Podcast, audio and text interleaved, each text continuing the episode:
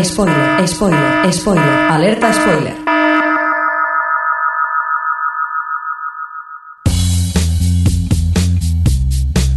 Bienvenidos a O Televisión Podcast, el podcast de la cultura audiovisual.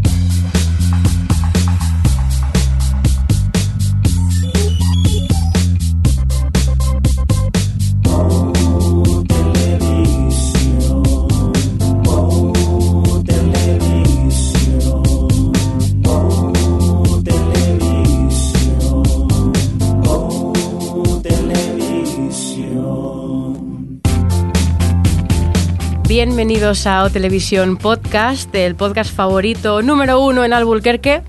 Estamos aquí, el equipo de Televisión, desayunando con nuestros huevos, nuestros bacon, cereales aquí a tope. Y tengo aquí a mi lado, por bueno, estamos todos juntos por primera vez en- desde hace una semana. Sí. Después del especial Telebasura. Y bueno, vuelvo a tener aquí a mi lado a Alex. Voy a presentar primero a los de Madrid, porque siempre nos presentas los últimos.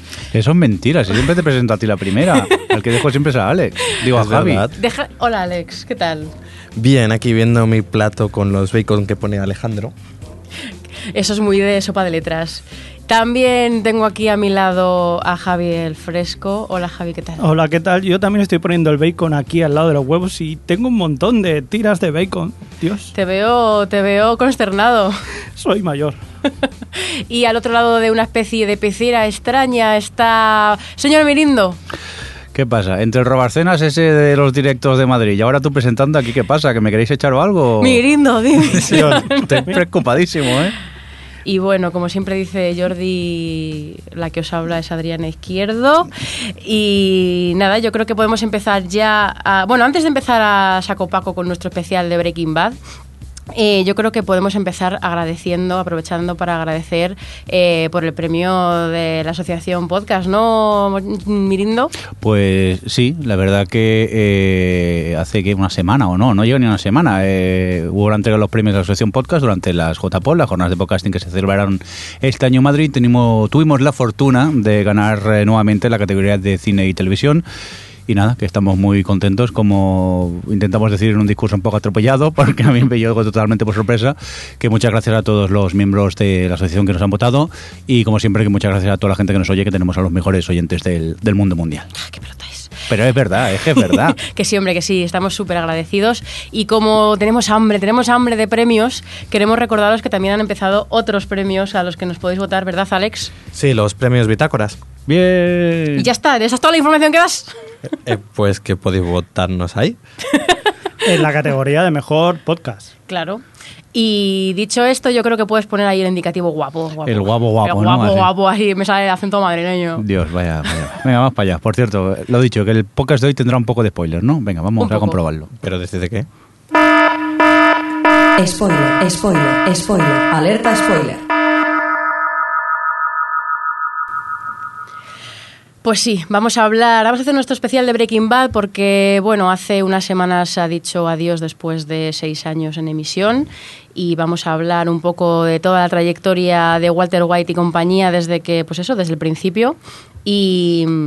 Y bueno, antes yo creo de empezar ya saco a comentar las temporadas, podemos, podemos arrancar con unos cuantos datos sobre la serie. Yo sé que tú tienes un, un- algo de un flashback del pasado, Crespo. Sí, efectivamente, como ya sabéis o deberéis saber, eh, la serie está producida, en este caso o ideada por Vince Gilligan, que ya anteriormente lo habíamos visto sobre todo en eh, el Expediente X. Y precisamente en la temporada 6 de Expediente X, en el episodio 2, que se llama Drive, eh, podemos encontrar ese binomio que hizo, que luego lo hizo famoso, que es Vince Gilligan y el protagonista que era Brian Cranston con su pelazo. Y además, hay que decir que es uno de los mejores episodios, o yo por lo menos es de los que más recuerdo de Expediente X, que no voy a decirlo ahora porque no toca. Yo lo, os, lo- os, os emplazo a que lo veáis y ya veréis porque tiene parajes que os, os parecerán, pues eso, muy similares. Pues nada, con ese pasado de la serie, así por comentar algunos datos eh, curiosos, decir que, que, bueno que muchas de las cadenas de cable americanas pasaron de HBO, uy, de HBO, de Breaking Bad por diferentes motivos. Por ejemplo, Showtime porque ya tenía Wits y le parecía un planteamiento demasiado similar. Yo no empecé a ver Breaking Bad por eso. Porque me Porque dijeron de que pensabas- "Pff, otro Witch, ¿para qué? Pues por esto pasó Soitam, FX, TNT, TNT porque le pillaba un poco lejos de su tono y HBO porque simplemente no lo veía como una serie, sino como una miniserie o película. Y bueno, pues mira, al final eh, AMC, AMC se hizo con esta serie que al final le ha llevado a tener récords de audiencia porque... Breaking Bad empezó la primera, bueno, eh, en, eh, arrancó la quinta temporada, que ha sido la última, con 6 millones de espectadores, que eran cuatro veces más de espectadores lo que, con lo que había empezado la serie, y su último episodio se ha despedido con un récord, ¿verdad, Alex? Sí, con 10,3 millones de espectadores, siete de los, cuatro, de los cuales son de- del público joven que tanto interesa la cadena. Eh, y se, se llegó a cobrar cada anuncio entre 300.000 y 400.000 dólares del último episodio. Que de hecho hubo, hubo quejas porque hubo, mucho, hubo más cortes de lo normal, al parecer, o fueron más largos, o algo así leía al respecto, que bueno, que con este dineral... No, añadir que además realmente la gran subida de audiencia se produjo entre la cuarta y la quinta temporada. Y la primera parte de la quinta temporada Sí, que fue cuando que- ya realmente despuntó la serie y pasó ese a lo mejor dos millones a ya... Sí, a los seis, sí, sí. ¿Y ahí eso fue por qué? cuando- ¿Quizás por cosas como Netflix? ¿O creéis que Netflix no tenía nada que ver con Hombre, esto? Netflix. El boca a boca que eh, haya claro, hecho que la es gente... el boca a boca. De repente empezó a ganar premios. Tened en cuenta que los tres primeros años eh, Brian Cranston ganó el Emmy a, a mejor actor, eh, la serie estuvo nominada, tal. Pues la gente va hablando de ello y cosas como Netflix te permite ponerte al día, claro. Y, y bueno, la serie que de la que todo el mundo estaba hablando y al final pues pega ese, ese bote que lo, a medida que ha ido avanzando la quinta temporada pues se ha convertido en pues eso de, de lo que eran dos al principio en, en 10 millones de espectadores que es una burrada para una cadena pequeña como es bueno de, de pequeña audiencia como es AMC Además, incluso creo que eh, tuvo un parón por esto entre... entre la sí bueno entre la quinta la primera parte de la quinta y Sí, bueno, y que yo creo que incluso ha servido a que mucha gente se haya puesto Se con ella al de día, cara sí. a coger ya el final y poder verlo al día. sí Hay, hay que decir también, le entrevistaron una vez, leí una entrevista a Vince Gilligan y se ve que le ofreció la propia AMC a alargar todavía más. Dijo Vince Gilligan que la historia estaba preparada, estaba ideada para que durara cinco temporadas, no más. Lo único que consiguieron fue alargar esta quinta temporada en dos, digamos, eh, dividirlas en dos partes, pero ya está, es que se negó completamente, se negó absolutamente a que hicieran eh, lo que ha pasado, por ejemplo, con Dexter. Sí que sí no voy no, a bueno entrar a valorar. Dexter es que, joder, yo creo que les han debido poner dinero a la mesa porque es que Dexter cada temporada que pasaba tenía más audiencia también. Pero sí, Vince Gilligan lo que hizo, dijo, vale, en- admito una temporada más larga y la cortamos en dos, pero, pero no quiero estar aquí, que, que gracias realmente por esto. Y bueno, ya que hemos comentado algunos premios, pues eso, recordar, eh, recordar que Brian Cranston tiene, tiene tres, eh, Aaron Paul se ha llevado dos veces el, el, el Emmy a mejor, a mejor actor secundario por la tercera y la cuarta temporadas y Anagan por fin se la ha llevado en la última y junto con el premio a la serie, que es el primer Emmy que les daban eh, de, toda, de toda su trayectoria. Se ha llevado Globos y eso, pero Emmy será el primero a mejor serie de drama. Yo creo que se ha llevado este Emmy no tanto por el tramo de episodios que premiaban como porque justo pilló en emisión el- los últimos ocho episodios. Pero muy poco, porque enseguida, o sea, ni siquiera se había metido el 14 eh, cuando ya se había Sí, cerrado pero los es votos. cierto es que empezó tan potente la temporada No, claro. que el recuerdo en los votantes Y se notó que de repente sacó rápidamente, eh, filtró Showtime. eh, Showtime, el piloto de eh, Homeland. Homeland. sin terminar. Gracias por terminarme las frases, Alex. Ay, qué bonito es el amor. Eh, por, sin terminar ni, ni efectos especiales ni nada para que la gente se acordase que Homeland seguía existiendo porque Breaking Bad era de lo que estaba hablando todo el mundo pero bueno eh, el último, el último, bueno, dos, dos últimos datos así tal. Primero que sabéis que, sabréis que eh, Breaking Bad va a tener un spin-off con, Saul, con Saul, que va a ser una especie de precuela del personaje. Bueno, no está confirmado, ¿no? Está en preparación el Decían que iba a ser precuela. proyecto. Es que no podían decir que fuese otra cosa porque si no era spoiler. No, pero digo que no está confirmada sí, sí, se confirmó que ya está en desarrollo. en Y ya- desarrollo, pero no luz verde. No, luz verde. Sí, sí, sí, ya lo tienen. Primero Ah. se dijo que lo iban a hacer y luego ya hace pues tres o cuatro semanas dijeron que, que estaban Yo- desarrollándola ya. Yo creo que se van a estrellar un poco con esto, ¿no? Porque yo Es que la es otro imagen rollo, no es otro mismo- rollo y la sé. gente va a querer otro Breaking Bad Claro. y no lo vamos a tener porque yo no sé si será un drama, pero tiene pinta que viendo el personaje de, de Saúl será una comedia.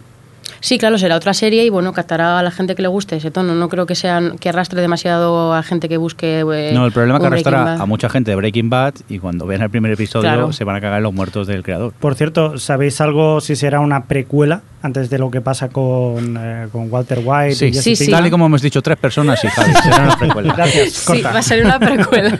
Sí, va a ser una precuela. Y la otra, la otra curiosidad que esta a lo mejor no sabéis es que en, en una de estas cadenas latinas en Estados Unidos eh, va a hacer una versión latina de la serie que se va a llamar Metástasis. Esta sí que la quiero ver yo. Y va a estar protagonizada por Walter Branco, José, que es Jesse, y Cielo, que es que- Skyler. Oye, bien Oye, ¿para qué los van a nombres. romperse el coco? Y bueno, la- la- el punto de partida es un poco parecido, aunque han contado algunos detalles distintos, pero vamos, que yo tengo curiosidad por verlo, la verdad, siendo sincera. Yo la verdad el piloto también. Luego no sé, dudo que siga, pero el piloto me pica mucho la curiosidad a ver qué, adaptación han, han hecho. Y bueno, yo creo que ya con esta introducción y dejando claro que en esta serie mueren 269 personas, podemos pasar a, a los comienzos, ¿no? La primera temporada. Aquí me levantan la mano ¿Habéis, fresco. habéis hablado de Metástasis? Sí, sí Javi, sí. Gracias por escucharnos. Vale. Eh, y vamos a empezar, yo creo, por la primera temporada, que se estrenó en enero de 2008 con sus siete episodios, que en un principio iban a ser nueve, pero si recordáis aquel año fue la fatídica huelga, hue- huelga de guionistas y al final se quedó en siete. Y bueno, pues nada, aquí tenemos eh, el arranque de todo, este Walter que le dicen que tiene cáncer, que está, está un poco harto de sus dos trabajos, eh, tanto en el colegio, como en el instituto, como, como en el lavacoches, y, y bueno, ve un poco esta salida en el mundo de la metanfetamina, ¿no, Crespo? Básicamente porque luego encima tampoco tiene una seguridad eh, social detrás, ¿no? Digamos, no tiene una pues un seguro médico que lo pueda costear todo y en el momento que él se muera mm, no va a poder costearse la familia nada entonces él necesita una vía de escape conseguir dinero para su familia sobre todo Está, está justificando a Walter, ¿eh? no no no no ya no. empezamos. no no cuidado es lo que, está sí. justificándose él mismo Él mismo, claro, O sea, por supuesto. ¿por qué da ese paso? porque necesita y de hecho hay una cosa que lo tiene muy claro al principio necesita 737 mil dólares esa cifra, 737 mil dólares, según sus, eh, lo que él ha hecho, sus cuentas, para conseguir que su familia pues, pueda sobrevivir a su muerte. Pero mirad, a Sí, mí, de hecho. tal y como lo habéis expuesto, eh, me hace gracia. Tal y como contáis, eh, esta primera temporada, eso se lo cuentas a alguien y dice, "Pff, qué peñazo, pero seamos realistas. Cuando veis la, el- el- la autocaravana allí por el desierto a toda leche y un tío en calzoncillos conduciendo, ¿qué pensáis? Yo empecé a verla porque creía que era de risa. Era una humor. comedia, ¿no? con esos calzoncillos Sí, sí, blancos digo, así "Uy, chungos. Pero realmente el divertido".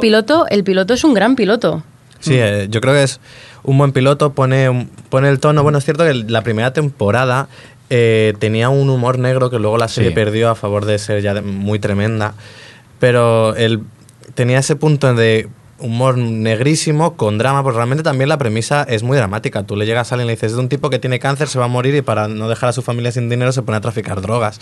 También puede dar para premisa muy muy seria. Yo es cierto que comencé, como habéis, como habéis comentado antes, eh, por la comparación con Wits.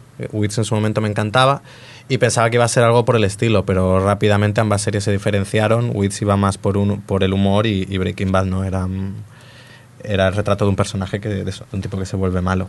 Sí, que además la primera temporada a mí me gusta mucho porque esos son solo siete capítulos, pero a mí me enamoró porque no sé, no, no va todo a meter. Entiendes perfectamente eh, por qué Walter acaba metido, porque realmente el primer capítulo te enseña que es un poco por, por accidente, ¿no? Y después de todas las consecuencias de, ese, de esa primera vez, eh, como que lo deja a un lado y tal, y es cuando eh, el, el matrimonio Schwartz, esto, los que eran sus colegas en, de la universidad, que luego han tenido, han tomado relevancia de nuevo al final de la serie, eh, cuando le ofrece ayuda para pagar la quimioterapia y todo esto, es cuando dice, mira, a mí no me va a pagar nadie nada, y es cuando ya del todo decide meterse a, cocinar.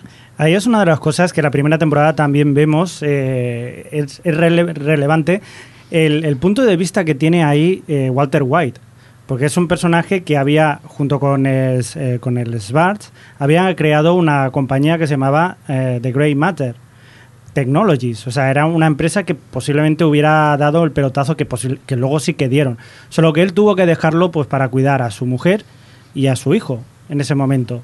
Entonces, todo el orgullo que él tenía, él sabía que era muy bueno, pero no había llegado a demostrarlo porque se tuvo que quedar en ese trabajo eh, enquilosado en ese instituto y haciendo de, de limpiacoches. Entonces, ese orgullo que siempre él tuvo, porque él sabe que es un genio, nunca lo llegó a demostrar. Pero es que él es siempre un padre de familia. Incluso en el último capítulo lo que está es intentando arreglar las cosas y cuidar a su familia. Pero después de haber, después de Bueno, sí, haberse después de hacer converti- todo lo que ha claro, hecho, quiero pero- decir, ya, ya entiende que se va a morir al final y que la única redención que le queda es de verdad proteger a su familia. Ya le, le admite ahora a Skyler Hombre, eh, que lo que- hizo por él. que Porque me ha gustado. por- Es que lo hice aquello, lo he Claro. disfrutado. Eh, eh, no vayáis tan lejos. Ya, ya sí.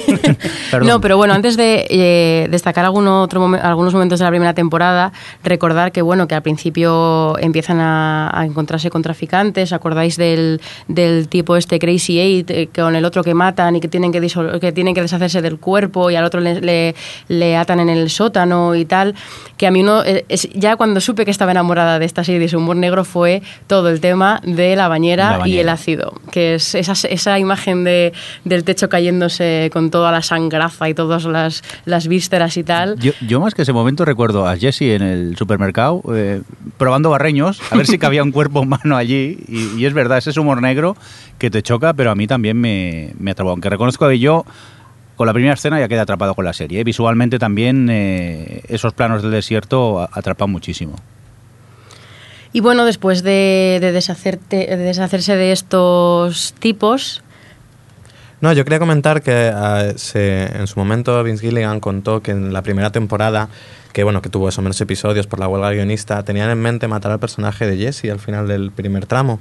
Y es algo que, bueno, que por culpa de la huelga guionista tuvieron que acabar antes y luego les dio tiempo a pensar, eh, a pensar eso y al final no lo hicieron. Y da, da que pensar porque la serie habría sido muy diferente. Totalmente Es distinta, porque- El conflicto habría- eh, realmente, bueno, eh, toda la serie siempre se plantea un, se plantea un poco, como es una relación bastante paternal, eh, la de Walter y Jesse, y habría funcionado de otra manera. A lo mejor, si no hubiese estado Jesse, el, propio, el personaje del hijo, eh, Walter Jr., hubiese tenido más relevancia. Yo creo, que- yo quiero decir que no lo mataron, pero sí que Vince Gilligan es un poco sádico, porque a Jesse no lo mata, pero lo va puteando durante Sí. cada episodio y Sí, cada temporada cada vez va peor. Hay que Sí que es contar que- eh, en ese aspecto de la muerte del personaje Jesse, al Brian Cranston eh, puteaba al, al actor de, de Jesse diciéndole que llegaba todo serio y le decía, ¿te has leído el guion hoy? En este te matan. y Aaron Paul se mosqueaba muchísimo y se ve que era ya casi un chiste recurrente en cada temporada que le hacían esta broma de, en el siguiente capítulo te matan. Pues nada, que lo que iba a decir, ah, bueno, sí, para- por seguir un poco la temporada, cuando ya se deshacen de estos dos petardos, eh, digamos que el siguiente escalón, el que sustituye a Crazy Eight, es Tuco, que es como el primer, el, el villano de primer nivel, ¿no? De, Un la, momento, de la serie. di el apellido. Bla, bla, en Tuco español. Salamanca. Salamanca. Ah, es verdad que el tío Salamanca. porque la familia sí, sí. luego tendrá un peso Sí, sí, sí, más cierto. mayor en la segunda. ¿Spoiler? Pues sí, Tuco, y uno de mis momentos favoritos de toda la serie, que yo creo que es uno de esos momentos que define al personaje. ¿Cuántas veces voy a decirlo de momento favorito? de- Lo digo para que lo sepáis. Es que tiene No, muchos. Tiene muchos. Es ese momento en el que es la primera, la primera vez que. El nacimiento de Heisenberg, ¿no? Cuando eh, ya eh, tú le has visto al Walter, que es un tipo así mindundis, con sus pantalones kakis, su- con ese aspecto desaliñado y viejo, tal. De repente le ves aparecer con su cabeza pelada, la perilla, tal. Y, que ya dice, pues ya se, planta ante Tuco, le dice esto de que se llama Heisenberg y tal. Y coge el cristal que tiene Tuco en la mesa, que él cree que es metanfetamina, pero es mercurio tal, y lo lanza así contra el suelo y explota y ya es como esto, this is not meth. Y, lo- y es como el- la primera gran explosión, como el primer paso hacia ese Walter en el que se ha ido convirtiendo temporada a temporada. No sé, bueno, yo creo que es una de esas imágenes más memorables de la serie. Yo también me gusta mucho lo que dices, el momento en el que él se da cuenta que vamos a cambiar de vida, puedo hacer algo importante, se rapa el pelo, se da una nueva identidad, se pone ese sombrerito, que por cierto luego lo están vendiendo también por internet, y, y tira hacia adelante con una nueva vida, una nueva vida que prácticamente se le está acabando y dice, bueno, pues de perdidos al río. Pues nada, yo esa temporada, si no recuerdo mal, porque aquí no está, eh, acaba un poco con eso, con que ya al final las relaciones, la relación con Tuco como que despega un poco y parece que ya se van a dedicar a esto de, traficar con droga. Y entonces llegamos a la temporada 2, que se emitió en marzo de 2008 con sus 13 capítulos. No sé si recordáis que, que para esta, justo antes de que se emitiese la segunda temporada, emitieron unos mini episodios que yo no he visto. Por cierto, que son que están protagonizados por cada uno de los personajes y son secuencias, son como una secuencia. No son hay uno con Hanky y Mari en plan juegos sexuales, cosas así. Y es, está ahí, es unos que se emitieron un poco como promoción para la segunda temporada. Eh, y nada, bueno, esta temporada arranca con, con Tuco y con Hanky la Dea detrás de él. Y, y bueno, eh, sí, a mí yo, yo creo que una de las imágenes que define este arranque de temporada es eh, ese momento en el desierto cuando están todos metidos en estas barracas y tal, que ellos eh, han decidido matar a Tuco y, y no pueden, y es cuando aparece Hank y, y tiene lugar el tiroteo este en el que muere, en el que muere Tuco, que es uno de esos momentos que realmente no tiene tantos momentos de acción frenética si lo pensamos Breaking Bad. No, ¿Qué va? Ese es el problema. Bueno, ya está. No, no tiene mucha acción, pero por ejemplo ese capítulo en ese momento en el que están intentando envenenar con ricina, un- el producto que luego será más adelante también decisivo, pero intentan echarle ricina en el bocadillo, en el taco, a Tuco Salamanca y tienen a, a su abuelo, el abuelo de Tuco Salamanca, Clink, que es Héctor clink, Salamanca, clink. es un señor que ya muy mayor está pues en, en la silla y no se puede comunicar solamente con una campanita y está dándole, advirtiéndole de que le iban a echar eh, esa ricina, lo iban a envenenar. Y ese momento en el que es un poco de humor negro también. Lo estás viendo, dice, intentan envenenar a alguien, el señor está intentando, no pasa nada, hay tensión, porque hay mucha tensión. Pero es que son esos no- momentos de tensión típicos de, de Breaking Bad, que estás Sí, es lo que sentado y, necesitas... "Ah, ¿Qué va a pasar? Sí, pero bueno, que se me ha olvidado comentar una cosa que si eh, recordamos, el- la temporada empezó con ese flash forward, con el, con el peluche rosa y el ojo en la piscina, que quizá luego la resolución no fue para todos los gustos, ¿verdad, Alex? Mira, no me hables que me indigno, ¿eh? Te estoy preguntando para que expongas tu In- punto de vista. indígnate. Que yo no, yo tengo, esto, ¿eh? tengo bastantes problemas con la segunda temporada, que fue la, primera la primera vez que abandoné Breaking Bad, luego lo volví a hacer en Uh, la la cuarta. primera. Eh, Ya, lo bueno es que ya todos los que le están, están oyendo esto ya le odian. Ya te has descreditado. No, no, no, yo, yo creo no, porque bastante gente coincide sí, con sí. Alex que la segunda, sobre todo la segunda mitad de la, de la temporada, tiene un poco de bajón. eh, cuando coincide con que... A ver, yo creo que eh, la la- a Breaking Bad las temporadas de 12 episodios se le hacen largas. Que 8 episodios serían los perfectos porque suele tener tramos medios bastante pausados, en los que básicamente no sucede absolutamente nada. Pero bueno, eh, la segunda temporada comienza con, bueno, con esta especie como de, sí, de flash forward, bueno, de, de avance de, de algo que ha sucedido en la casa de los White, de los, de los White eh, en lo que no sabes muy bien, que parece afectarles a ellos personalmente, porque tú ves eh, fragmentos de cosas en la piscina, incluso ves que recogen un cadáver y, y tú estás toda la temporada pensando qué va a ser eso que ha sucedido. ¿A quién han Cuando finalmente, claro, cuando finalmente llega la resolución y tú ves que ha sido lo del avión, eh, pues resulta decepcionante. Es decir, eh, ahí Vince Gilligan juega con el espectador para luego. Que sí que es cierto que. Él- alegóricamente funciona muy que bien. Eso debe decir que eh, funciona bien todo lo que implica, pero de cara a ti como espectador que te estás creando unas expectativas sobre mira qué cosa tan gorda ha sucedido en la casa de ellos y al final no ha sucedido nada. Que sí que es cierto que define momento ya un poco, momento ruptura completa de Walter hacia su camino de maldad. Pero que si tú me estás durante 11 episodios enseñándome que algo muy gordo, porque además es algo muy gordo, sucedió en la casa, y luego es eso, pues bueno, Creo que es uno de los momentos más bajos de la serie. Por además, lo del ritmo es algo muy personal. Yo creo que es una serie que eso, que se toma su tiempo, que también es necesario que se lo tome para construir la evolución del personaje que no sea forzada, pero que a mí personalmente pues me resultaba muy tedioso. A mí sí que me gustó el tema de, de- del osito allí, allí flotando. Sí que es verdad que te engaña, pero yo me pasé toda la temporada dándole vueltas que podía ser y la resolución del avión pues también me sorprendió, no te voy a engañar. Pues justo el padre que aparece por allí, que se preocupa por la hija, pero no sabes muy bien qué es, y de golpe porrazo descubre que es eh, el accidente de avión, yo no lo veo que fuera tan, tan grave. Aunque sí que te, te- sí que estoy contigo de acuerdo que jugó completamente con nosotros y todos pensábamos que sería, bueno, que no tenía nada que ver con eso, pero es lo que me gusta a mí de Breaking Bad, que siempre estás dándole vueltas a ver qué es lo siguiente que puede pasar, a ver cómo va a acabar Y a mí siempre me acaba sorprendiendo la resolución de, de, de lo que pasa. Yo, a mí lo que más me molestó, en todo caso, de la segunda temporada, lo que más me aburrió fue la historia de Skyler. Y quizás, Pero porque la odias. Porque, claro, llega un momento que, que llegas a odiar. Cuidado, que es un personaje que cuando lo odias tanto, siendo un protagonista, eh, no es como el caso, por ejemplo, de la hija de, de Nicholas Brody en Homeland, que es un personaje odioso porque es que no es aguantable, sino que este está hecho quizás para odiarlo. Sí, y de- está muy bien construido. O sea, que a mí llega un momento que no me interesa lo de esta chica, que se vaya, que la maten, no sé. No sé, yo creo que en, en aquel momento yo recuerdo que, que también me daba mucha rabia Skyler porque siempre estaba metiendo las narices y, y- y es molesta, pero realmente con el paso de la temporada te das cuenta de cuán ciegos estábamos con, porque realmente si te pones en su punto de vista, Skyler, de hecho Anagan escribió, creo que fue en The Hollywood Reporter, No, New York Times. o New York Times un artículo eh, exponiendo pues eso el odio que generaba su personaje y demás que es bastante interesante si, si eh, Yo creo que el problema del, odio a su personaje en las primeras temporadas está, en cierto modo, está reforzado por el guion. El problema era que Claro. cuando ya tú comprendías al personaje, o, o bueno, ya no comprendías, sino Vince Gilligan se molestaba en explicarte ya su punto de vista, la gente la seguía odiando.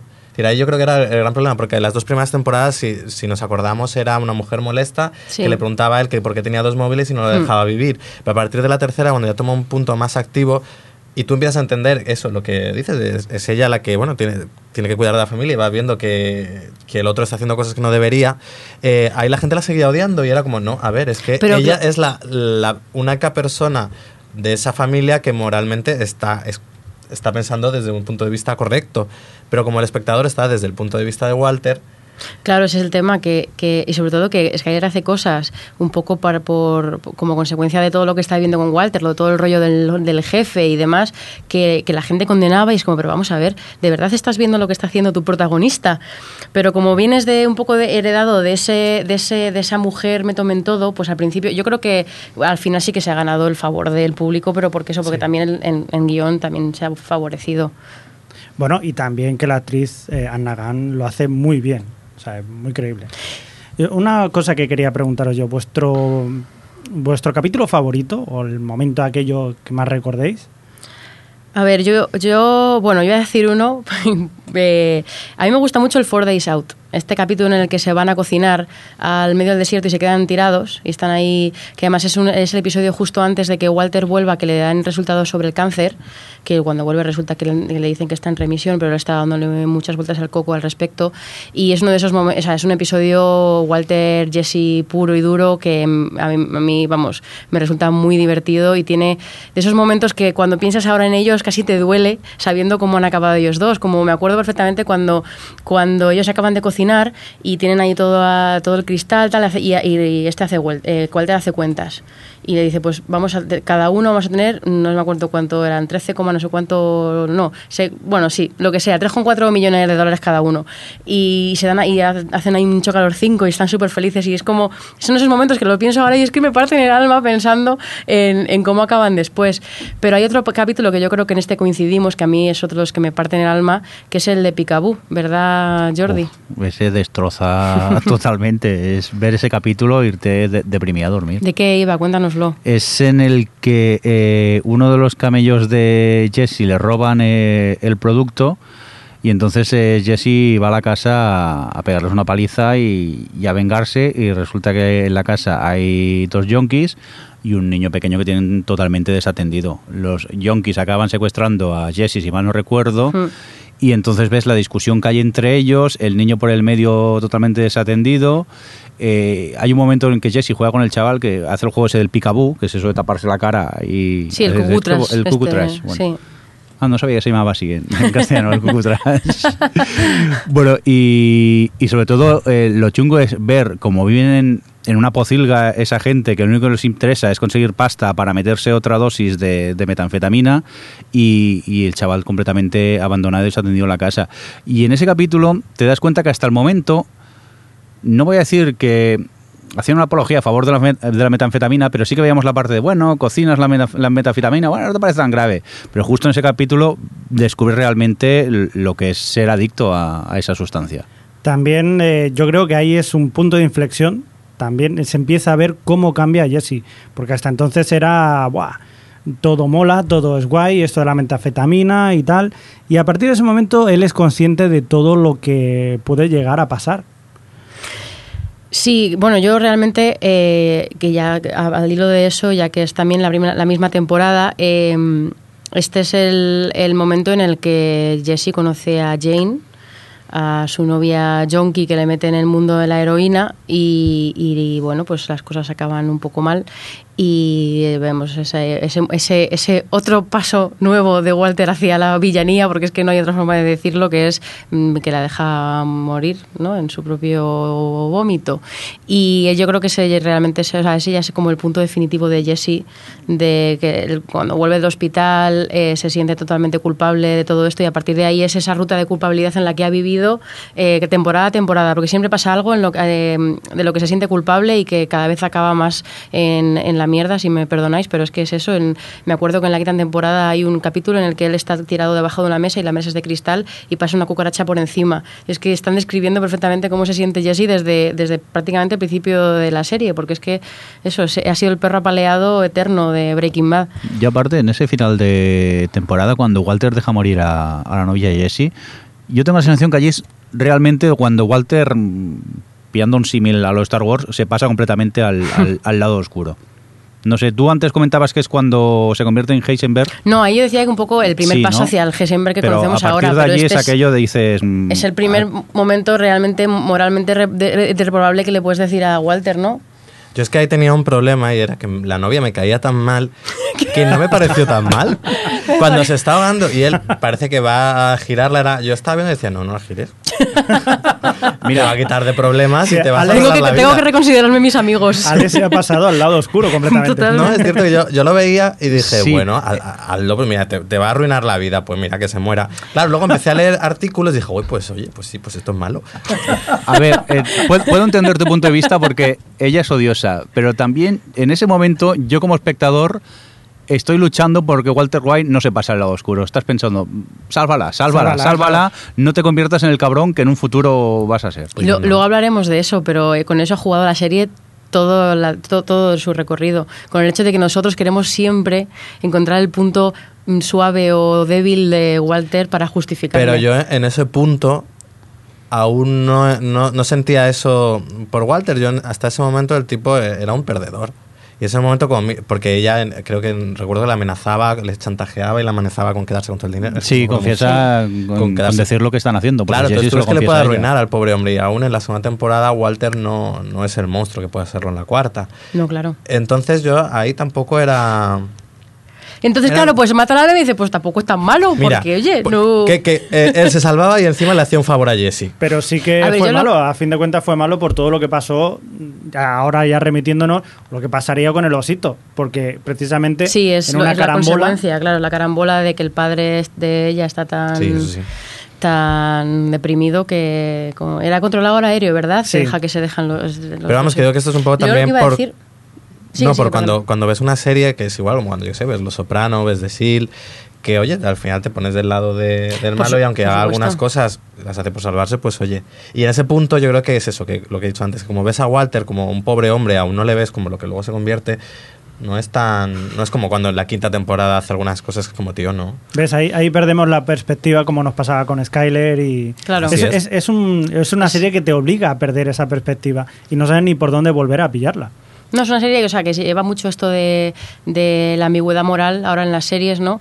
Y, y Breaking Bad lo sabía hacer muy siempre muy bien. Pero yo lo quería, que lo que quería decir, ahora que estamos comentando todo esto y tal, es que un poco al hilo de lo que decías que la segunda era más floja y que el segundo tramo era como más lento. Yo es que no, no lo entiendo porque me parece que la segunda temporada tiene muchísimas cosas. Pasan, o sea, tenemos a, Hank, que no hemos comentado y así de paso lo saco, eh, que le ascienden, le llevan al paso y tiene todo aquello y la tortuga, el- la, cabeza bomba tortuga esta extraña, eh, todo el tema de Jane y, y aparece Saúl en la serie. Es como, no sé, yo, y, y- y tenemos todo el tema de Skyler y Walter que están en ese ciclo de intentar eh, pues superar el hecho de que eh, Skyler sabe un poco el tema. Eh, bueno, está, está a raíz de los dos teléfonos y que empieza, bueno, que empiezan las cosas a, a, destru- a destruirse en su familia y tal. Y no sé, yo es que Pero él, no, durante todo ese tiempo, ya sé que en la serie va de más cosas, pero durante ese tiempo él no cocina nada ni hace nada relacionado con la droga. No, pero Porque porque, decide está. parar, que- que lo entiendo, Claro, que ya te he decide dicho que- parar, Jesse se va por su lado, Sí, se yo comprendo que sea lo que he dicho, yo comprendo que sea necesario todo ese tramo y me parece bien, pero yo digo que a nivel personal no conectaba con lo que me estaban contando y por eso la dejé, porque me aburría. Bueno, pues pasamos. Ah, eh, bueno, y lo- No, Didi. Creo que lo- ya lo hemos lo habéis comentado antes un poco, pero bueno, es volver a hacer hincapié en el cuida, en visualmente lo cuidada que estaba, sobre Mm. todo en esas las tres primeras temporadas, ¿no? Hasta Sí, yo que a bajan decir luego el luego más tarde. Sí, en la- las tres primeras temporadas se nota mucho. La Breaking Bad tiene un tratamiento visual impresionante, el tratamiento del color que tiene postproducción, eh, bueno, Los planos. los planos. Le me encanta cómo le gusta siempre a la serie meterse, poner, poner- meter la cámara en sitios imposibles, eh, como creando una especie de claustrofobia extraña. an- grandes angulares que se Sí, gasta sí. siempre que puede. Es, y, y luego se notó mucho el cambio en la cuarta temporada cuando se bajaron el presupuesto, ya no solo en el aspecto visual, porque ya no, ten- claro, ya no tenían tampoco tantos exteriores y se notó que no había tanto exterior, entonces no había tantas grandes, tantos grandes angulares, ya no había tanto tratamiento, ya no era una serie... Me gustaba porque eso era, era una serie muy amarilla, como muy enfermiza, muy se- todo se reforzaba mucho con el tratamiento visual. Y luego se ha ido perdiendo, se ha ido... Yo, sí que se ha mantenido el tema de los planos, ah, siempre se ha cuidado mucho esa ese rollo alegórico con los planos y tal, pero ese tratamiento así de la atmósfera a través del color y eso se perdió un poquillo después de la tercera. Hay que decir también que le debe mucho y a Nuevo México. O sea, que han utilizado Claro. eh, Alburquerque, Nuevo México, la han dejado, vamos, a la altura de ser uno de los sitios para ir a, a visitar cuando vayas a Estados Unidos. Y todo hay que decir que viene precisamente porque está ambientado en California, pero valía mucha pasta los derechos. Así que se fueron a Nuevo México, que total, ahí va el cuatro duros. Y vaya lo que han conseguido con Nuevo México. Pues ya les vale a la AMC bajarles el presupuesto con la pasta que estarán sacando con la serie también. Pues como con The Walking Dead, que le quitaron un montón de presupuesto cuando hacía, pues no sé, 10 millones. Y entonces empezó a mejorar Walking Dead. Pero bueno, centrémonos eh, en Breaking Bad. Sí, centrémonos en Breaking Bad y yo creo que si queréis, si os parece bien, podemos pasar ya a la tercera temporada, ¿no? Que bueno, si por, por- cerrar la segunda, eh, estamos, eh, bueno, ya sabéis, Jane muere, eh, los aviones se estrellan y, y Skyler deja a Walt. Igual se Y tiene entra, que ir. y entra un nuevo personaje, que es Gus Fring. Sí, pero eso estaba terminando la segunda y efectivamente en la tercera eh, ya vuelve el tema de la droga otra vez. Bueno, entran los primos, los famosos primos estos gemelos. ¿Eran gemelos? Sí, ¿no? Sí. O se parecían mucho. Los primos Salamanca, los, primos, de Tuco Salamanca. Exactamente, que venían a vengar a su primo. ¿Cómo os quedasteis con esa escena? Cuando El- llegan ahí- Cuando llegan con ese coche de lujo y empiezan a arrastrarse y tal. digo, yo aquello, bueno, que es lo que pasa muchas veces con los principios de, de Breaking Bad, que dices, no entiendo lo que pasa, pero no puedo dejar de mirar la pantalla. Sí, es, es alucinante, hipnotizado. Yo me quedé, a mí me- pasó con eso, que es como empieza la temporada, ¿no? Sí. Y, y yo Sí, me quedé. ¿de qué va esto? Me quedé alucinado completamente hasta que aparece la imagen de Heisenberg en, en Nuestra Señora la Muerte, ¿no? Mira, se me está poniendo la gallina de pie ya. Pues nada, eso es la temporada 3, que bueno, se emitió en marzo de 2010, en este caso ya los 13 episodios estándar. Eh, tenemos a Walter que se ha mudado porque bueno, le ha contado a Skyler todo lo de la droga y Skyler decide dejarle hacer con tal de que se vaya de casa, que le conceda el divorcio y que la deje estar, o sea, que la deje en paz. Y, y bueno, aquí entra varios personajes, entra Gus Fring, que, que es, es- entra por contacto de Sol, que es la primera vez que entra también, con, por rollos de droga aparece Sol por ahí, así es el que acaba llevando, desembocando en, en Gas Fring, que es, un- es, pues probablemente el mayor antagonista que ha tenido Walter en la serie. Bueno, el mayor antagonista era el mismo. Esperaba que dijera alguien Y eso. su mujer. Y, y también, bueno, pues em- empieza un poco el. eh, empieza a existir ese eh, laboratorio, super laboratorio en el que trabajan para Gus, que es como una de las imágenes, o sea, uno de los escenarios más míticos de la serie en el que han pasado un montón de, cosas y que, bueno, que ya está. Esto ya a gran escala, ya esto no es una tontería. Lo que pasa es que hay un problema eh, en esto, sí, que es que a Gus no le gusta a Jesse. Y ahí empieza todo el conflicto que acabará en, la cuarta temporada. Y es precisamente eso, que, que, mm, Walter quiere que esté Jesse con él, porque sabe que en el momento que no esté con él, Gus se lo puede cargar. Entonces tiene que intentar cualquier cosa para que no se lo cargue, porque le ha pillado cariño al muchacho. Sí, sí, claro. Pero luego Gus le pilla cariño, luego lo, lo protege. No, pero eso- eso- eso es revés, luego, se da la realmente. vuelta a las tornas. Sí, es que a- al principio, bueno, pues tenemos a, a Gail, ¿no? que es el, el- el- el ayudante inicial de, de Walter, El ayudante perfecto. el ayudante perfecto, que, que, bueno, que realmente está condenado a morir, porque eso, pero lo habéis contado, que si no, si no está Jesse en el, en el combo, eh, Walter sabe que Jesse va a acabar mal. Y bueno, y, y él mismo, porque lo que está haciendo el ayudante es aprender cómo lo hace. Walter para que maten luego, para matar luego a Walter. Sí, que de hecho, eh, luego hacia- hacia final de temporada, eh, cuando se cambian las tornas y Jesse. Jesse, uf, es que, a ver, todo esto viene porque Jesse eh, se cargaron a su amigo en la temporada anterior, si no recuerdo más, o, en el principio de esta, eh, y quiere vengarse y res- resulta que descubren que el amigo al que se cargan, no, que los que se cargaron a su amigo es gente de Gus, entonces Walter le dice, mira, no hagas esto porque no queremos cabrear a Gus, y entonces, bueno, pues este está en su espiral de siempre, en su espiral del dolor, y lo que hacen es que, a mí me sorprendió mucho que Gus hiciera esto, si os acordáis, que... mm, eh, prepara esta especie de robo que acaba mal con Mike, en el que Jesse pues como que salva un poco la situación como para elevarle un poquito la confianza y, y, bueno pues puede utilizarle, que al final Mike acaba sustituyendo a Walter aquí, que me gustó mucho eso todo ese tramo en el que Mike se convierte como la figura, la nueva figura paternal o paterna de, de Jesse. Y gracias a esto Walter empieza a comerle la cabeza a Jesse para que se cargue a Gale porque sabe que... que El siguiente es él. si el no. siguiente es él, claro, exactamente. Ahí ya empezamos a ver algo que luego ya se ha hecho mucho más evidente, que es la capacidad manipular que tenía Walter, sobre todo a Jesse y bueno, y a los que le rodean, pero principalmente a Jesse, como lo va utilizando siempre que, siempre que lo necesita para sus intereses y por mucho que le tenga cariño, el- realmente el, las poco, pues eso, lo poco que, que se lo pensaba si era necesario Sí, manipularle Walter lo y aunque fuese malo para Jesse. En el fondo, por ejemplo, en, el- en la última temporada está ese abrazo. O sea, tiene esos momentos que dices, "Jo, me creo que en el fondo le tiene cariño. Pero luego cuando tiene que perrearle, le perrea igual. Entonces ya no sabes, llega un punto en el que sabes qué pensar. Hombre, a ver, pero es, antes, como, es, es como, es como todo, que las cosas son complejas y decir, tú puedes, eh, le tiene cariño, pero eso no quita que si él necesita algo vaya, vaya a pasar por encima Hombre, de claro, el instinto de supervivencia de Claro. Walter va primero, antes de nada. Pero antes de ir, porque todo esto que estamos hablando de Jesse y Gale y el final es el final de temporada, eh, pero yo tengo que comentar que est- esta, esta te- tercera temporada tiene dos de mis momentos borde del sofá.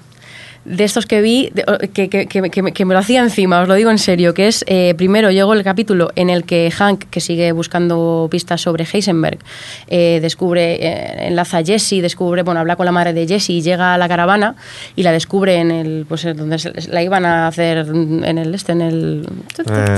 El desguace. El desguace, gracias. Eh, y, y bueno, ese momento tensísimo, los últimos, que son los últimos 15 minutos del capítulo con Jesse y Walter encerrados, ¿verdad, Mirindo? Allí en la caravana, eh, el cuñado dando vueltas, eh, llamando a la puerta y momento tensión que no sabes y ¡pum! se acaba el capítulo. Y lo mejor aquí, yo no sé si habéis visto eh, una serie que se ha hecho de Writer Room, eh, no recuerdo el canal, IFC me parece que era. IFC, Sí, IFC, yo creo. Que es, eh, bueno, se habla con guionistas de series y en el especial Breaking Bad contaban los guionistas que ellos muy felices se les ocurrió la idea y venga, los metemos aquí, que esté eh, Hank dando vueltas. Pero ¿qué pasó? Que luego pasaron pero horas y horas intentando saber cómo solucionar este problema. Y eso a mí me sorprendió porque tú ves Breaking Bad y tengo la sensación que desde el principio de la serie estaba toda escrita ya. Y poco a poco descubres que no, que esta gente iban escribiendo día a día y, y nada, iban planteándose problemas y luego los iban resolviendo. No sé si vosotros también tenéis la sensación de, que todo va como atado y bien atado. Yo sí que tengo la sensación de que sí que tenían un objetivo y podían hacer algún tipo de curvas, algún pero la- la- el camino ya estaba tomado. Yo creo que no. A ver, yo creo que tenían muy claro las, los cuatro puntos principales de la historia que querían contar, pero las historias no se escriben a cuatro años vista. Los guionistas no se sientan a pensar lo que van a hacer en la tercera temporada eh, cuando están escribiendo la primera. Entonces, yo sí que me creo que pues cuando estás eh, haciendo el outline de la tercera temporada, pues tienes tenemos que poner un momento chungo en el que, en el que Hank esté a punto de pillar a... y van a- como haciendo esos pequeños primeros pasos y luego ya lo van escribiendo. Y es lo que dice Jordi, que llegas a veces que te pues que te encierras, te llegas a un callejón sin salida que tú mismo te has planteado y el, la habilidad o, la- o el talento es en saber salir, como Mm. hace Breaking Bad, que realmente es una tontería como que alguien les ya- le llama Sí, por porque la, la solución al problema es bastante es simple. bastante simple y al final, pues, pues bueno, pues a veces eh, las cosas llegan a tiempo y consiguen salir y, y es totalmente creíble y, verosímil. Sí, Pero sí. Es, es, es eso, es algo que me gusta de Breaking Bad, que las soluciones son cosas bastante del día a día, bastante fáciles. Ya ves, esto simplemente creo que es Saúl que llama por teléfono diciendo que la mujer de Han ha tenido un Sí, la secretaria de. Saúl, sí, sí. Y, y claro, son soluciones a mí me convencen. No sé, no, no las veo muy fantasiosas. No, bueno, alguna idea de hoy ha tenido Breaking Bad, que Sí. supongo que hablaremos, pero normalmente son soluciones bastante normales. Sí, Sí. pero lo- a lo que me refiero yo es que la, la serie sí que tiene un objetivo y además Vince Gilligan, el Vince Gilligan ya lo ha dicho, o sea, la, la historia ya estaba escrita y se sabía lo que escrita en grande lo que tú dices, cuatro trazos de decir esto va a acabar así. Ya lo sabían desde el principio lo demás. Yo no sé qué decirte. Piensa lo que hemos dicho antes. El personaje de Jesse se supone que moría la primera temporada. Bueno, posiblemente sí. Es una serie totalmente distinta a partir de entonces. Realmente Pero la Breaking historia- Bad es- ellos dirían, es la historia de un tipo que se vuelve malo y se lleva con ello todo lo que quiere. Y ya está, y Exacto. a partir de ahí... Pero eso no es tener... Eso no es tenerlo todo Eso no escrito, Gaby. cosas. es- No, no, no. tendrían eso. Javi, decir, saber serio, a te, dónde lo digo, te lo digo de verdad. Queremos pensar eso, pero no. Ellos- o sea, eh, y, y Vince que ha dicho muchas veces que tenía ya la historia pensada para cinco temporadas, probablemente tenía una idea muy general de lo que quería contar en cada una. En plan, tendría que lo que la quinta tendría que ser de Walter ya siendo el rey de todo y un poco cómo se desintegra todo su universo, que la cuarta es ese gran villano que tiene, que la tercera... O sea, tendría claro lo que quiere contar en cada temporada, pero no, no, no cada to- temporada. no todos los Él- giros de trama. Él sabía que en cualquier momento también se la podían cancelar, por lo tanto sabía Sí, sí, por cómo supuesto. iba a acabar. Por supuesto, no. Sabía cómo iba a- iba a acabar, ya te digo yo Sí. que no. Ya te Mira, digo yo mira que no. mira, el Ya- final de la cuarta es un final muy, Muy de, de por si acaso como Sí. hubo problemas de también de, pues, Es- AMC no sé qué hace siempre tiene problemas de contratos pues hubo ahí cosilla de no sabía muy bien y la cuarta fue está Lo que sí que Ese son punto buenos. de vista es muy de, de fan de, de las series. De que fan de también, Perdidos. De que también tenían los de No, Perdidos. es que no. cuando al principio, cuando la No me, serie... no me lo compares por Dios con no, no, Perdidos. no estamos comparando. Nada no que ver. No vamos a sacar... Mira, mi- no quería mencionar esto aquí, ¿eh? Porque yo estoy con el Damon. Pero... Ve- Vete No, es fuera. Team Damon.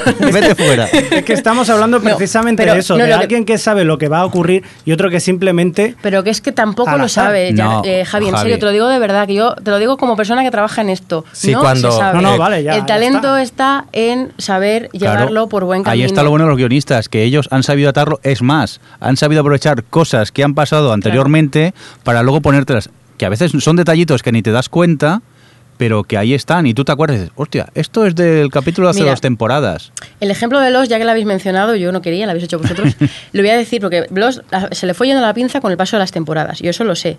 Pero al principio, No, cuando perdona, la gente estaba. Se le fue la pinza desde la primera. Cuando, ya, eh, no entremos en eso No entremos en eso, estamos hablando de Bad y voy a hacer un ejemplo. Vale. Y es que eh, eh, al principio, cuando la gente estaba loquísima con Perdidos, porque lo todo pensado, todos los detalles, está todo- ya llegó un punto de fijarse en cada mm, frame para ver qué había tal. Realmente, en lo que eran buenos los de Perdidos, era en recoger cosas que habían plantado sin tener ni idea para qué servían. Que es lo que hacían, plantar cosas, plantar cosas, y luego ya recogeremos. Y es lo mismo que hacen en Breaking Bad. En Breaking Bad, eh, Vince Gilligan no tenía pensado, la- eh, escribiendo el 501, que en el, 5, en el último capítulo de la temporada, o en los Timandias, iba a salir en los pantalones de que Walter pierde en el primer episodio de la serie, iban a salir en el desierto. O sea, son... O sea, son Quiero decir que son detalles que van saliendo a medida que la serie ha existido. De hecho, la, última temporada ha sido autorreferencial a tope y eso es algo que han ido recogiendo en esta última temporada. De hecho, con- eh, no sé dónde leí en algún artículo de estos que escri- han escrito muchos artículos en esta temporada, eh, Vince Gilligan y los demás, que hablaban de, los- de Ozymandias y del del poema este en el que está basado, que no me acuerdo cómo se llama el autor, que realmente lo que ellos hicieron es leerse, o sea, que, eh, como le encontraban similitudes, se, leían, eh, se leyeron el poema 500.000 trillones de veces y buscándole las semejanzas con, el, con toda la evolución que ha tenido Breaking Bad para adaptarlas un poco a lo que estaban escribiendo en el episodio. No es que ya tuviesen pensado, o sea, no sé si me estoy explicando, que realmente el talento de esto es eh, saber salir y saber recoger todo lo que has plantado sin tener mucha... O sea, cuando realmente vas escribiendo temporada a temporada, porque las cosas se van escribiendo temporada a temporada. Pero vamos, que esto no, esto no es... eh, No- bueno, no solo Breaking Bad, en cualquier En cualquier entrevista. serie, por supuesto. El libro este que comentamos hace varios programas eh, que entrevistaba a showrunners de series, todos decían lo mismo. Dice, tú empiezas a hacer una serie y cuando de repente te dan la luz verde, tú has hecho el piloto y de repente te dan luz verde y tienes que hacer o, o 13 o 22 episodios y no te da tiempo a pensar lo que vas a hacer dentro de 5 años. claro. Es más, yo creo que incluso los ingleses que tienden a escribir eh, temporadas completas, pero solo una temporada, no, no tienen todo un arco de... Porque es lo que decimos, casi, por no decir, ninguna serie sabe cuántas temporadas va a durar. Claro, en televisión es que no puedes hacer eso principalmente. Tienes que pensar lo que quieres contar ahora y tienes que pensar en dejar cosas para el futuro, dejar, dejar tramas abiertas, pero vamos, que, que las cosas se van recogiendo. Y realmente en las temporadas de Breaking Bad se ve que son muy temáticas, salvo la primera, que claro, está cortada a la mitad por... por- Tuco realmente muere en el capítulo segundo de la tercera temporada, de la segunda temporada, que sería el último de la primera, realmente. O sea, están todas como muy temáticamente cerradas, pero luego todo, claro, la evolución de personaje la van haciendo consecuente a todo lo que se ha hecho anteriormente. Pero bueno, estamos aquí y tal. Eh, hemos hablado de uno de esos momentos borde del sofá. No le he dejado que se, que se, que se- que responda. No te he dejado, pero porque No, no, sigue, sigue. eh, porque es que si no nos liamos aquí. Y el otro momento borde del sofá, que viene un capítulo después, con Hank, eh, que es otro de esos que es imposible olvidar, ¿verdad, Fresco? Yo me estaba acordando más del final de la Ah. temporada. Pero no quiero hablar del final, quiero hablar de, ¿no? Del tiroteo. Del momento en el que eh, están lo- los dos gemelos persiguiendo, bueno, Exacto. que, va- que van a matar a Hank y entonces eso se lo cruzan en el parking de, pues bueno, se lo cruzan en un parking y la acribillan a balazos y él es capaz de, ¿cómo se salva? No lo recuerdo. Pues nada, a uno le mata, al otro le consigue. O sea, le, Sí, le pegan un simplemente tiro, le queda huido y en tiro, el, sí. en el suelo él dispara, a uno el- creo que Pero el le otro hiere le la persigue pierna, a, uno le hiere y el otro, así, ¿no? le, al Sí. otro le mata. le matan con un tiro a la cabeza. La, la atropella a uno, ¿no? O sea, con el coche le... Pues ahora vamos a quedar muy mal, porque teníamos que haber revisto la serie, pero con el especial Telebasura no hemos podido hacer nada. Y encima los pilotos por en medio y ahora viene Yo no me acuerdo, o sea, pero me acuerdo perfectamente de que estaba en ese. en los- es duro- me acuerdo que eran siete minutos de borde de sofá, de Dios mío, ¿cómo va a salir Hank de esta? Y mira que Hank le coges manía también, que realmente solo está haciendo su trabajo, pero es que le coges manía que no puedes con la vida. Pues Es que realmente es Hank- que en esta serie coges manía a todos menos a Walter. Sí. Porque No, a, yo a- a la Aaron mujer Paul, de Hank digo, también. a este- bueno, sí, Aaron a- Paul no, pero al a- resto... a Jesse no le tengo manía jamás, de hecho es el que más Bueno, quiero yo de sí. todos. Pero es que Han es el típico cuñado de toda la vida, pesado. El típico cuñado. Que lo Sí, sabe muy todo y muy él es súper cuñado. También tiene mucha evolución el personaje. O sea, no es, es alguien Sí. que al principio es que te cae, pero fatal. Y, y luego poco a poco lo vas viendo que. Te sigue cayendo fatal, también- pero lo entiendes. Sí, sí, no lo entiendes. No, y te cae bien y todo. No, y al final, al final, al final es muy Walter. la balanza- Al final es muy Walter, pero bueno, llegaremos, ¿no? Sí. Antes de ir al final, que, de que lo comentes, Javi, eh, el episodio que divide a los fans de Breaking Bad, que es el noveno capítulo de la tercera temporada, el de la mosca, dirigido por Ryan Johnson y guionizado por la misma que ha guionizado Zimandias, que también está dirigido por Don Johnson, ese Ryan Ryan Johnson. Eh, y tal. Yo sé que aquí, Alex, por ejemplo, tú no, no- a ti no te convence, ¿verdad? Ese capítulo. Me pareció eh, de idea interesante, pero se me hizo un poco pesado. Es decir, yo, yo comprendo, el, em, comprendo el valor que tiene y no creo que sea un mal episodio, pero me aburrí como una ostra. Yo es que eh, me gustó y no me gustó. O sea, lo vi y vale. Tampoco es que, claro, yo al día siguiente entras en Twitter, veis tantas críticas a favor, tantas críticas en contra. A mí me pareció un buen episodio, pero tampoco me- me pareció la hostia. Y aburrirme no, en este caso yo sí que no me aburrí viéndolo. Yo que soy fan de las explosiones y me encanta la acción, en, esta, en este capítulo no pasa absolutamente nada, simplemente es hablar, pero la metáfora que hay ahí metida es tan grande que, que bueno, Adri. No, a mí me gusta mucho. Yo, de hecho, eh, empecé Breaking Bad tarde eh, y justo pues cuando lo vi, me vi, vi las, tres, las tres primeras temporadas de golpe. O sea, yo estaba como fuera del... Yo no sabía que La Mosca había sido tan polémico y tal. Y, y yo no, o sea, me lo encontré de, de sorpresa. No sabía que existía este capítulo botella que llaman ¿no? los americanos, que es capítulo baratísimo, con un, dos personajes metidos en un sitio y a rodar. Eh, a mí me encantó, me encantó porque eso, porque condensa, es un poco la tensión que siempre que siempre desarrolla Breaking Bad, tensión esa contenida, pero elevada a la enésima potencia y con Walter, con todos esos eh, que está dándole vuelta a tantísimas cosas, tiene como mucho, no sabe si, si va a explotar y de verdad le va a decir a Jesse todo lo que le tiene que decir. No sé, a mí me gustó mucho y es que visualmente, visualmente y metafóricamente me parece uno de los capítulos más memorables. Pero, pero sí, luego cuando me acuerdo que cuando lo comenté en algún sitio, en Twitter y tal, ahí fue cuando descubrí que había tenido tanta, tanta polémica de que, bueno, pues que mucha gente, lo típico capítulo de relleno, tal. em, Pero eso yo creo que se debe a que cuando una serie tiene un fenómeno de fans tan grande, la cosa más mínima ya crea grandes polémicas también. Supongo, como el capítulo este de. No, pero hombre, es que este es un capítulo di- difícil en cuanto a Sí. que, a ver, sucede todo en un mismo lugar y es eso, es muy introspectivo. Y La gente que ve a lo mejor eh, Breaking Bad más por, pues eso. Pero yo no creo que Breaking Bad sea considerada una serie de acción. Ni muchísimo menos. Pero vienes de unos cuantos episodios esa temporada que tela.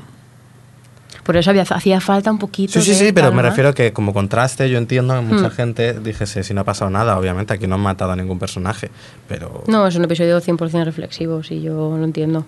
Pero bueno, ya os dejo, os dejo. Te dejo, Javi, que pases al final, a ese, ese, ese gran capítulo final en el que está todo el mundo contra las cuerdas, ¿no? Sí, sí, sí, precisamente veníamos hablando de que Walter White en principio había, eh, había escudado un poco a Jesse para que no se lo cargaran y al final se da cuenta eh, Gus que se tiene que cargar a Walter porque puede ser un peligro. Entonces lleva a Mike, un personaje que todavía no habíamos hablado, que es el matón, el matón que tiene él, y lo lleva directamente para que mate a Walter White. Pero Walter White se guardaba un as en la manga que era al, al guardar, o digamos al resguardar a Jesse, se lo vuelve otra vez a llevar a su camino y le dice, mira, tenemos que, tienes que hacer una cosa.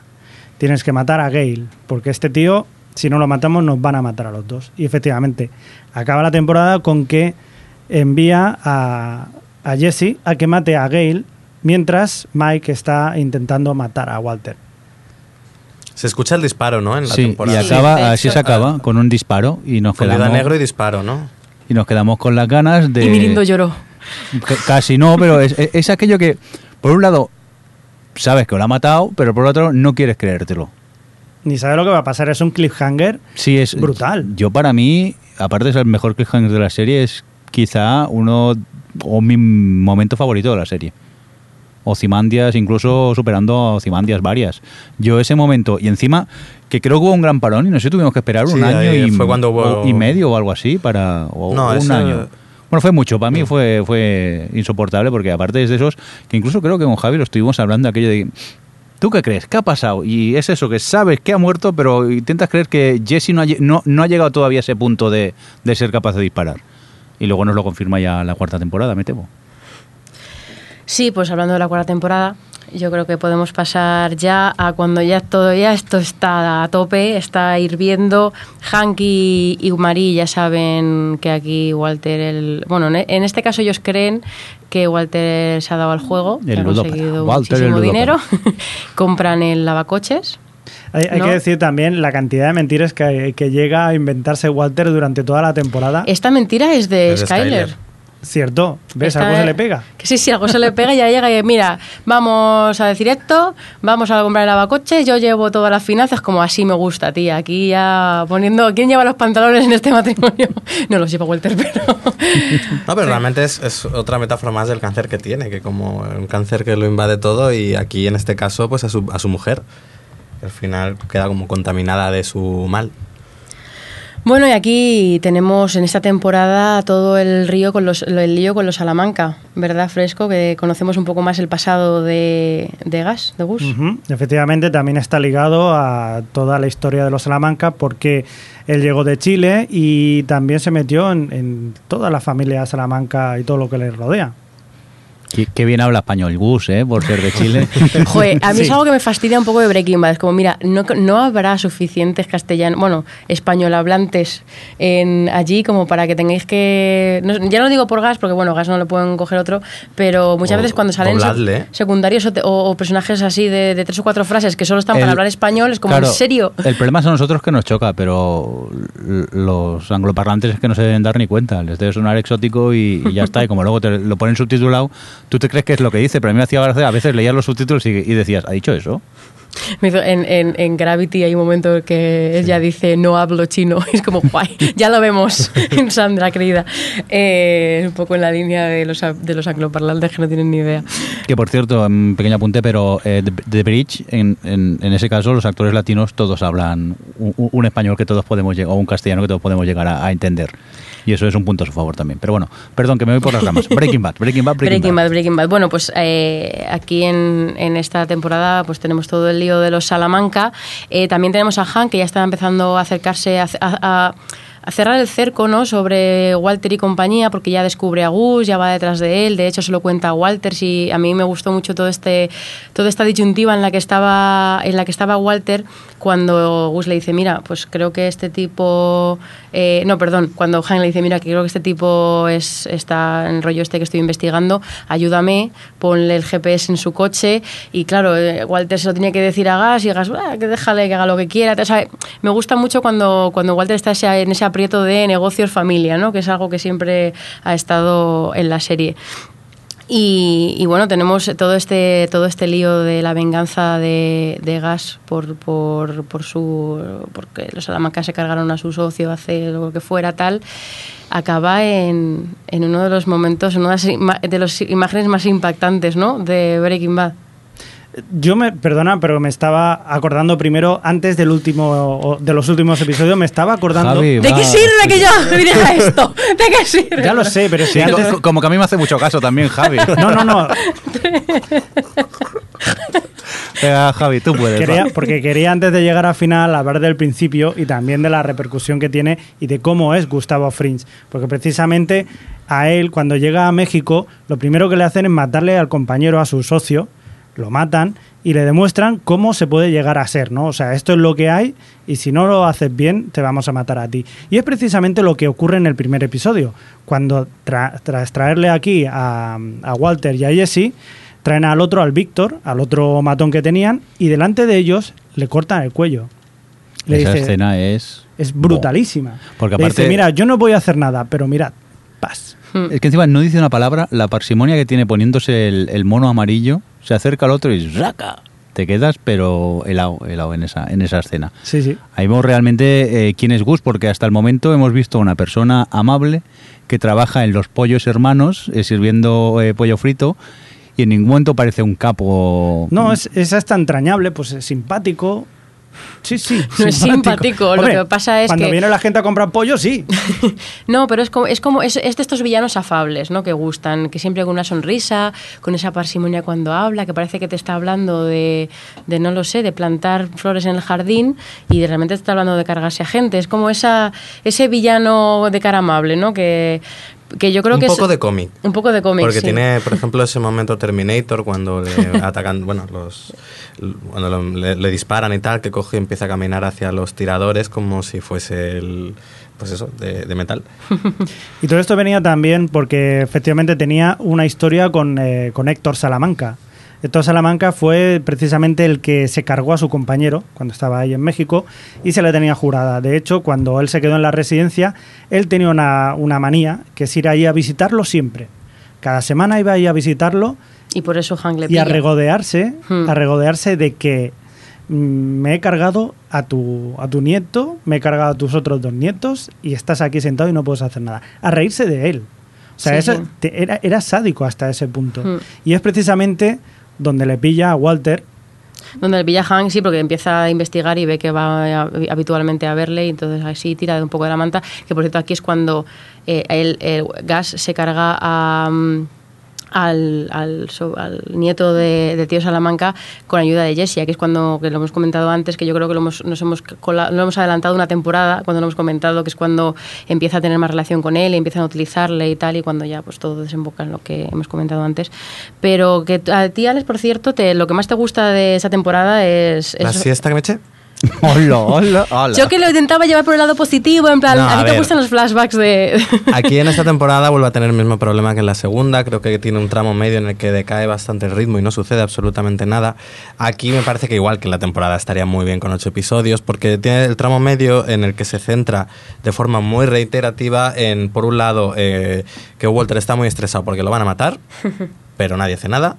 Y Jesse está lidiando con su trauma, haciendo fiestas, fiestas inacabables e interminables. Entonces, ahí tiene una serie de episodios que, que se mueven en torno a lo mismo y que no avanzan nada. Luego ya una vez... Sí, No, porque Sí. realmente, a ver, lo que tú tienes que dejar, a ver, uf, respira. Lo que tú tienes que dejar es que las cosas se construyan. Realmente lo que te está Sí. construyendo aquí, te están hablando de todo lo de Skyler, de todo el rollo con el jefe, que to- todo el rollo de la evasión de impuestos del jefe, que al final va a traer cola y va a acabar en como acaba con el con el episodio este de Crawl Pero Space. si tú quitas tres episodios, me lo puedes contar igual. Decir, yo, yo no quiero ver tres episodios a Jesse en su casa tirado. Alex, el problema es que tú estás acostumbrado demasiado a, Vampire Diaries, que allí queman, queman trama de mala manera y cualquier cosa te parece ver, lenta. No, no, no pido eso tampoco, pero... Qué sucio ha sido. Es que a mí en ningún momento me ha parecido lenta Breaking Bad. A mí tampoco, es, es lo que me... O sea, quiero decir que... te- yo no... Pero no, si a se te acaban los Breaking episodios y Bad no te es das una serie cuenta. lenta. Quiero Bueno, decir, es una no te das tiene cuenta una porque estás forma- dormido. Tiene un ritmo... Has despertado ya en enlazado al siguiente. Por eso me habéis puesto a mí al otro lado del cristal, para que no te dé, ¿no? en paz. Realmente entiendo que, o sea, y, y cuando alguien dice que Breaking Bad lenta, estoy de acuerdo, porque es, tiene un ritmo lento, tiene una forma de, crear, de generar tensión que no, no es una, una serie frenética y nunca lo ha sido, pero realmente tiene otra forma de, de- de generar la adrenalina. Lo que yo entiendo es que la gente, pues ese ritmo lento no acaba de conectar con él, pero lo que no estoy nada de acuerdo es que digas que no pasan cosas, cuando es que Breaking Bad precisamente No, hombre, pasa lo mismo una y otra vez durante esos tres, cuatro episodios que tienen medio. Lo que tú, me, tú dices, como me gusta, que tú llamas tensión contenida, Sí. es, pues bueno, estamos con lo mismo. Pero bueno, es mi opinión No, porque es una, serie, y es una serie de personajes, ¿sabes? Sí, claro, Entonces se tienen que generar todas las relaciones, sí, se y están que... repitiendo la misma una y otra vez. No, se llama evolución de personajes, No, que no puede pasar de un no episodio a otro. No puede pasar de un episodio a otro, tiene que Mira, pasar mira, yo veo de Vampire Diaries, de Vampire Diaries en un episodio, se quieren, se odian, se quieren, se odian. En Claro. 40 minutos. No, hombre, a ver, no. Si yo entiendo que sea lenta, pero eh, mi problema no era por lentitud, sino reiteración, que yo veía que durante cuatro episodios Jesse seguía en las mismas que Walter. No, Eh, realmente, Jesse empieza- siguen las empieza a mismas, hasta cocinar que- para- para hasta que ya se empieza se con Mike, hasta que ya se va con Mike y empieza un poquito ahí otra vez a despegar, está cuatro episodios tirados en su ca- tirado en su casa. Y Walter igual está cuatro eh, está hay un tiempo que está agobiadísimo porque tiene porque dice Gustav Pero- Frings me va a matar, Gustav Frings me va a matar, pero ahí no te mata nadie. Pero a ver, Alex, eh, le acaba de pegar un tiro a un desconocido casi, acaba de matar a una Sí, persona. luego- es normal que tenga un trauma, el chaval necesita tiempo. Es que, ¿qué tiene que ser? Pum, un episodio recuperado. Yo creo Claro. que no, que en este caso la serie lo requiere, esa, esa lentitud, según tú. Es una de sus virtudes realmente, que las cosas son muy consecuentes porque, bueno, a lo mejor se construyen más lentamente de lo que a ti te gustarían, pero realmente es, es una serie que, sen- que sienta las bases con... O sea, que va con pies de plomo. Elipsis. Ya estamos. Bueno, Va- van eh, improvisando. Es van- decir, mi, mi problema no es que mm, no tengan que evolucionar, sino que no me hacía falta ver durante cuatro episodios lo mismo. Tú lo que pasa es que eres generación MTV y eres lo peor. No te Bueno. metas conmigo. eh, en esa temporada... Mi opinión es tan válida como la vuestra. Deja de quitarme el guion. Ah, no, esto. Recor- recordemos que en la cuarta temporada es cuando entra también Andrea, entra en juego Andrea y Brock, el, el niño, la, la, la exnovia y el niño. Y que bueno, que, que Jesse empieza a trabajar eh, para Gas cocinando él solo el cristal, Walter está a las suyas y... y es precisamente aquí cuando Walter, pues es lo que dice Alex, cuando, cuando empieza él a, sentirse muy agobiado porque le van a. porque ya no, no tiene ningún motivo para que no le maten, ¿no? Se entiende que está a punto de morir. Y eh, ocurre todo esto de Skyler y el jefe que coge todo el dinero que tiene Skyler para pagarle las deudas al jefe. Y cuando llega, que es uno, lo, lo comento para llegar a uno de los momentos esos inolvidables de la serie que además se refleja un poco en el final, que es el episodio este de Crawl Space, en el que él está metido en ese, en ese espacio que hay entre, entre el suelo y. O sea, el suelo de la casa y el suelo de, de verdad, ¿no? Donde tiene guardado el dinero y entra y, y acaba el episodio con que ve que está todo vacío y que no hay dinero, que es el dinero con el que quiere comprar al que yo llamo el desaparecedor, que para que le, para que le largue y, y se salve la vida y tal, y vemos cómo se aleja la cámara así en un plano desde arriba, que es un poco que se. se- se- sí, es un poco el- como el último plano de la serie. Pero es un, es un plano, ese es muy... eh, No digas es muy perdidos.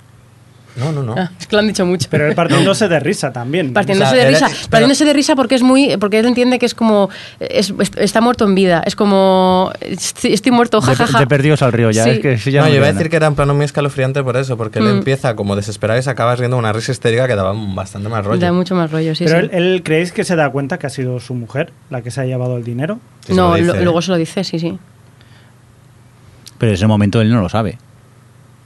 Sí, le dice. En ese mo- ¿Dónde está el dinero? Le dice, bueno, es que he tenido que hacer esto tal. Y entonces, Mm. como Ah, vale, ya se vale, empieza vale, a vale. poner histérico y a reírse diciendo, pues mira, aquí todos muertos.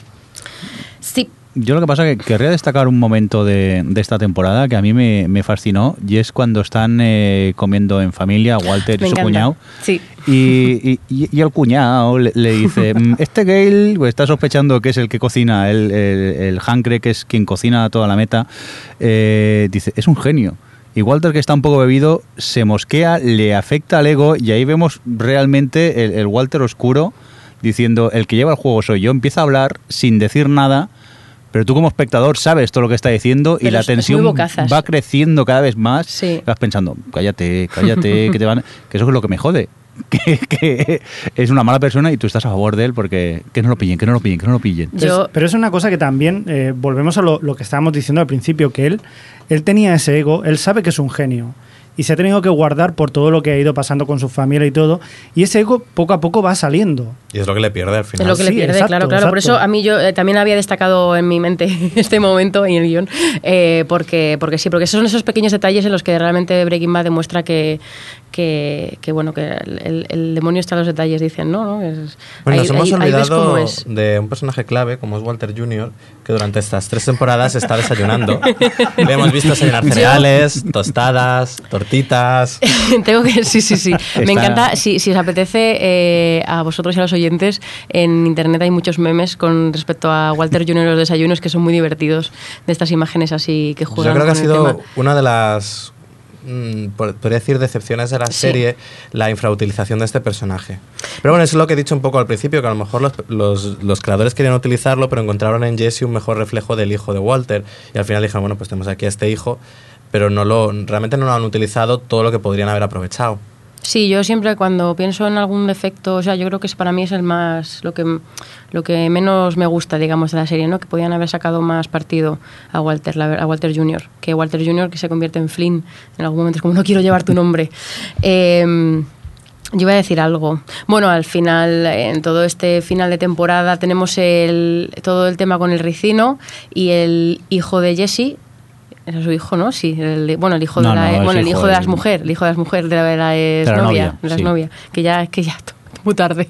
Eh, y todo el rollo de que él piensa que, bueno, que sospechan de él de que le ha envenenado con ricino, él está, el, el chaval está en el hospital y Walter está ahí que lo que quiere es que Jesse se ponga en contra de Gas, entonces utiliza todo esto para, para ponerse en su contra, en su contra y, y consiguen entre los dos hacer un plan para cargárselo y, y bueno, pues todo desemboca un poco en... Desemboca en la explosión final, que es justo el sabiendo que se van a.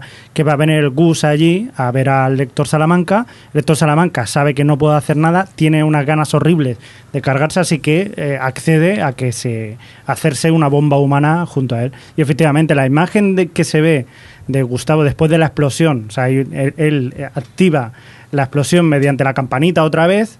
Y, y bueno, la, la imagen que es cuando sale él de la habitación, que se ve la, la media medio cuerpo destrozado, es, es brutal. Sí, sí, pero, antes en el plano eh, sale él, se le ve la parte de la cara entera, Sí. se arregla la corbata y entonces cuando se mueve la cámara, ahí es impresionante ese plano que dices tú, que le falta media cara y ves cuando vemos que cae al, al, al suelo Gus. De todas formas, de- en cuanto a imágenes, yo hay una imagen con la que acaba la temporada que dices, ¿cómo pueden acabar la temporada? Con una maceta y que se te queda cara todo, cara de tonto. Con una maceta. Sí, porque te has tirado todos los capítulos diciendo, no, Walter no ha sido capaz de hacer todo esto, no puede ser, no puede ser, y al final, toma, siempre es como, deja de buscarle, de- eh, deja de excusar a Walter, espectador, es el villano de esta historia. Demuestra una vez más su falta de escrúpulos con Mm, Jesse. totalmente. Eh, da igual hacer lo que sea con tal de manipularle para conseguir que él haga lo que Sí, le sí, interesa. pero al final de aplaudirse el sofá y aplaudir. O sea, levantarse y aplaudir. Con él he ganado, ¿no? Cuando sí. le dice a Skyler, he, he Sí. ganado. Sí, esta eh, Breaking Bad es muy de estas frases, ¿no? De la, como esta otra que también es de la buena temporada, cuando Skyler se pone en plan, porque claro, porque estás poniendo en peligro a nuestra familia, a nuestros hijos, no sé qué, tal. Y él dice lo de, yo no estoy en peligro, yo soy el peligro. Es como, ¿Cómo lo te voy a querer? Pero Como bueno, Skyler. con, con la muerte de Gas, ¿no? Eh, digamos que se presenta un nuevo un mundo de posibilidades ante Walter, porque ya es el dios del universo, y como dios del universo arranca la quinta temporada, que bueno, como ya hemos comentado antes, se, se emitió en, se ha emitido en dos, en dos tandas, ¿no? En ocho capítulos y ocho capítulos en 2012 y 2013. Y, y bueno, pues yo creo que ya podemos entrar. Yo creo que, que una cosa que define, una frase que define muy bien al Walter cuando empieza la quinta temporada es ese Say My Name. ¿no? que está, es, es como la concentración de todo el ego, de todo el, la ansia y el hambre de poder que tiene eh, cuando arranca la temporada, que ya es que, es que- vive de eso, ya el dinero yo, ya le da igual en ese punto, ¿no? Vive ya de, de ser el, el- el que lo, el que lo maneja todo, ¿no? Pero yo la quinta, hasta ese momento, me caía simpático. A partir de aquí empiezas a, a- a odiarlo muchísimo. Hmm. La quinta temporada yo diría que los ocho primeros es un colocar a todos los personajes junto al precipicio, además a todos, y la segunda mitad es ir uno a uno tirándolos abajo. Sí, porque bueno, tenemos sobre todo, bueno, eh, en esta primera etapa que tenemos al Warter todavía, A Warter. eh, a, a Warter, en la cresta de la ola, eh, yo destacaría un- uno de mis momentos favoritos que es cuando Skyler eh, ha llevado todo el dinero que han conseguido al- a, esta, a este Storage Wars, que si no lo pagan, los, de, los de Storage Wars se llevarían una grata sorpresa. No, Adri, Adri, que el de reality ya lo hemos dejado. Sí, sí, perdón, es que me taladra el cerebro. Por cierto, no nos dio tiempo a hablar de Storage Wars en el especial reality. Cierto, era, era- uno de mis favoritos. Para la tercera parte. Bueno, eh, me, me gusta ese momento en el que llegan los dos ahí y miran la pila de dinero y le dice a Skyler, "¿Cuán- ¿cuánto más necesitas que, que- que tenga esta pila para parar? ¿no? Y es ese momento en el que ya eso, junto con el hecho de que, de que re- vuelve el cáncer, de que él se da cuenta de que... Eso es algo que me pasé toda la quinta temporada preguntándome, porque yo creo que no te lo llegan a aclarar del Sí. todo si realmente el cáncer de Walter vuelve en modo terminal a matarlo o él siempre lo está utilizando para manipular a la gente. No. Antes, de- Porque tú- antes del corte, antes de la- del octavo capítulo, lo dicen, lo- se deja claro que ha vuelto el cáncer y que está terminal. Lo Sí, que- sí, porque él- te- va quimio. él va quimio. Tú cuando te vas Pero le a- ves ir, le, ve- Sí. le ves en quimio. Sí, sí, sí, sí. Sí. Pero Lo- yo recuerdo que me pasaba diciendo, eh, ¿lo, es- ¿lo tiene de verdad o lo está diciendo Eso te pasa que- por verlos en maratón. ¿A que Ya, sí? sí, que se me olvidan las cosas. Eso Sí. es cierto, ¿verdad? Si veis algún maratón, Sí. os cuesta, luego lo mezcláis todo y se olvida un poco, ¿no? Es- efectivamente, sobre todo eh, discernir temporadas. Pero yo eh, te, yo, yo te envidio que hayas podido verla en maratón. Porque a veces esperar de una semana a otra un episodio era algo muy. No, yo muy reconozco duro. que agradecí mucho los- la segunda mitad, poder verla toda seguida hasta el penúltimo.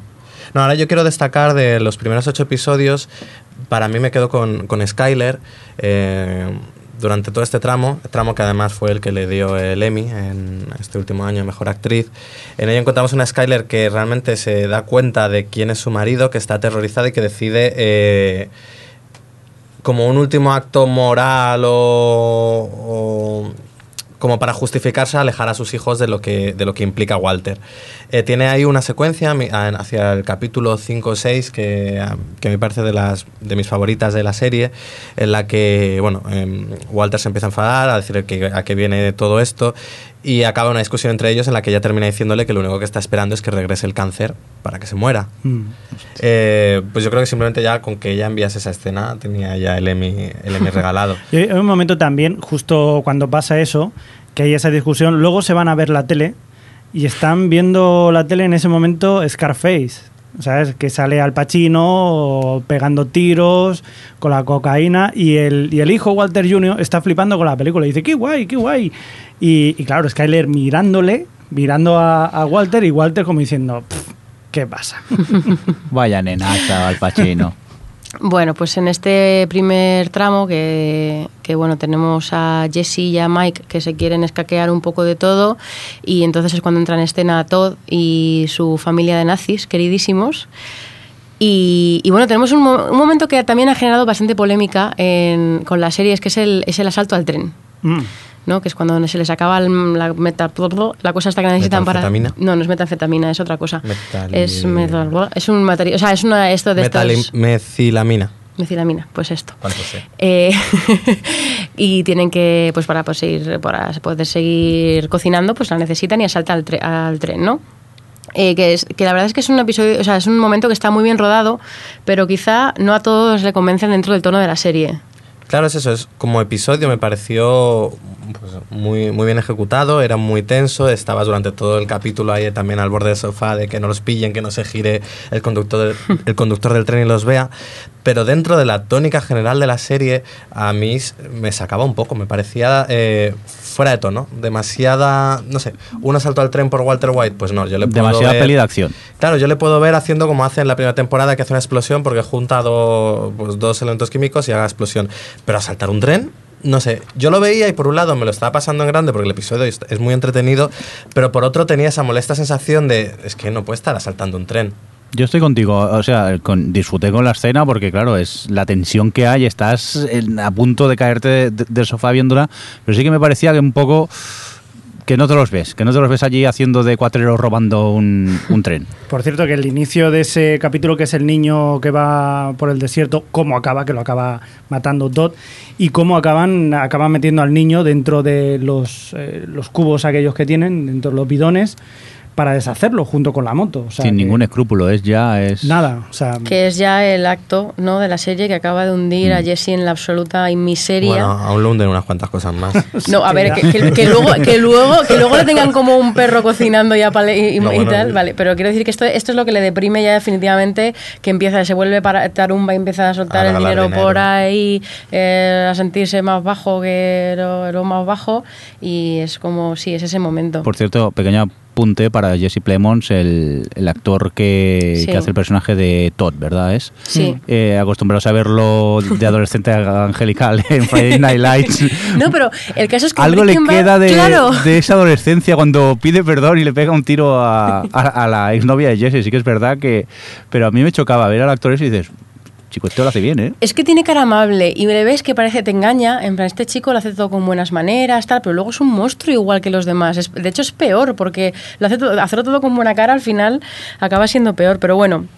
eh, aquí en este, bueno, tenemos otro de esos momentos también memorables que, bueno, eh, como, como Hank ella ha puesto también la mira en Mike, decide desaparecer, pero Walter no, a Walter si no recuerdo mal, le mata porque le intenta sacar quiénes son el resto de gente de gas que les puede poner en un aprieto y como no le dice nada, pues así acaba cargarse en esa en ese asesinato tan Tan tan plácido. plácido y contemplativo que es el de Mike, ¿no? Y, y hay otra cosa, precisamente por eso, cuando, cuando Walter, que se ha convertido ya en ese monstruo, que mata a toda la gente, aprovechándose de la familia, la familia simpática que tiene Todd y, y los contactos que tienen dentro de la prisión, pero hay un momento que se me había pasado completamente y haciendo la revisión, pues me he dado cuenta que es cuando Walter se reúne con Lidia y en el bajo el sombrero tenía la cápsula de ricina ahí esperando por si acaso ella no se ponía de acuerdo. Y si no se hubiera puesto de acuerdo, precisamente se lo hubiera echado. Sí, que bueno, hemos comentado, no hemos comentado que es en esta temporada que aparece este nuevo personaje con las ventas internacionales. Odiosa De- desde el primer momento, ¿no? A mí me cae mal desde el primer momento. Porque o es, es la típica, el típico personaje con palo metido por el culo, Sí. ¿no? En plan, "Ay, que tiene un 62% de pureza. es como, zorra, te mereces morir. Pero bueno. Eh, bueno, sí. eh, esta- digamos que esta primera temporada, o sea, esta primera mitad, ¿no? Acaba la cumbre de todo esto. Es ese momento de inspiración. Todos tenemos, hemos tenido momentos Sí, de inspiración en el váter, ¿no? Entonces, ¿cómo no reflejarlo en una serie, en plan, inspirado en hechos reales, eh, con Hank? Que bueno, esto es otra de esas cosas que, que ponen un poco, que, se- que como que se han puesto en duda en cuanto a verosimilitud, ¿no? En que a lo mejor hay que hacer un, un, Un, salto de pequeño fe. de salto de fe, pero también es cierto que en, en la vida a veces te vienen las cosas un poco así. Claro. Bueno, es, decir, sí. es cierto que es muy conveniente, pero bueno, te- iba a suceder de una manera u otra y a mí, no sé, me parece hasta un- con ese puntito de humor de la serie, el, está el otro ahí en el váter y de repente coge un libro y se da cuenta. Pero es, es- es justo lo que decíamos anteriormente con lo de la caravana, que es lo que decía Mirindo, que a veces las soluciones son las cosas más simples, que pasa continuamente también. Hombre, ya, pero esto... Pero piensa que Hank también lleva todo el tiempo investigando el, el tema este. No, pero lo que yo iba a decir es que si, si hubiese pasado eso, eh, lo de que lo descubre así por casualidad, ¿no? Y luego hubiesen, se hubiesen tirado un par de episodios o tres dándole, él investigando por su lado lo que sea y Walter como a su bola, a lo mejor nos hubiese parecido peor. Pero el hecho de que Walter enseguida echa de menos su libro, porque, joder, no deja de ser algo importante. En lo, lo en el- ¿Quién se esperaba que en el primer capítulo después del regreso, el- la última secuencia iba a ser esa? Eh, Uno enfrentado al otro, ya las cosas puestas sobre la mesa y el juego del gato del ratón, que ha sido todo. Sí, es que te crees, yo qué sé, que habrá una Claro. persecución allí. Pues no, ya cartas sobre la mesa y esto es, es lo que hay. O más Walter confesando, sí, más pillado.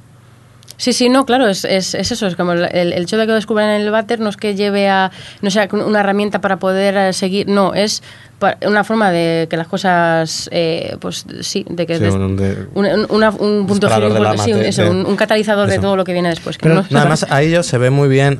Bueno, se ha estado viendo bien durante toda la serie lo bien que actúa Brian Cranston, pero ahí mm, a partir de maneja muy bien todas las dos caras de Walter White como en, un mismo instante y en la misma secuencia sin corte es capaz de, por ejemplo, cuando se enfrenta a Hank que le está diciendo no, no, que yo lo hago por mi familia, ¿qué tal? Tú dices, mira, que me da igual. Entonces dices que ya no sé quién eres. Y en ese momento le cambia la cara y dices, si no sabes quién eres, mejor no hagas nada.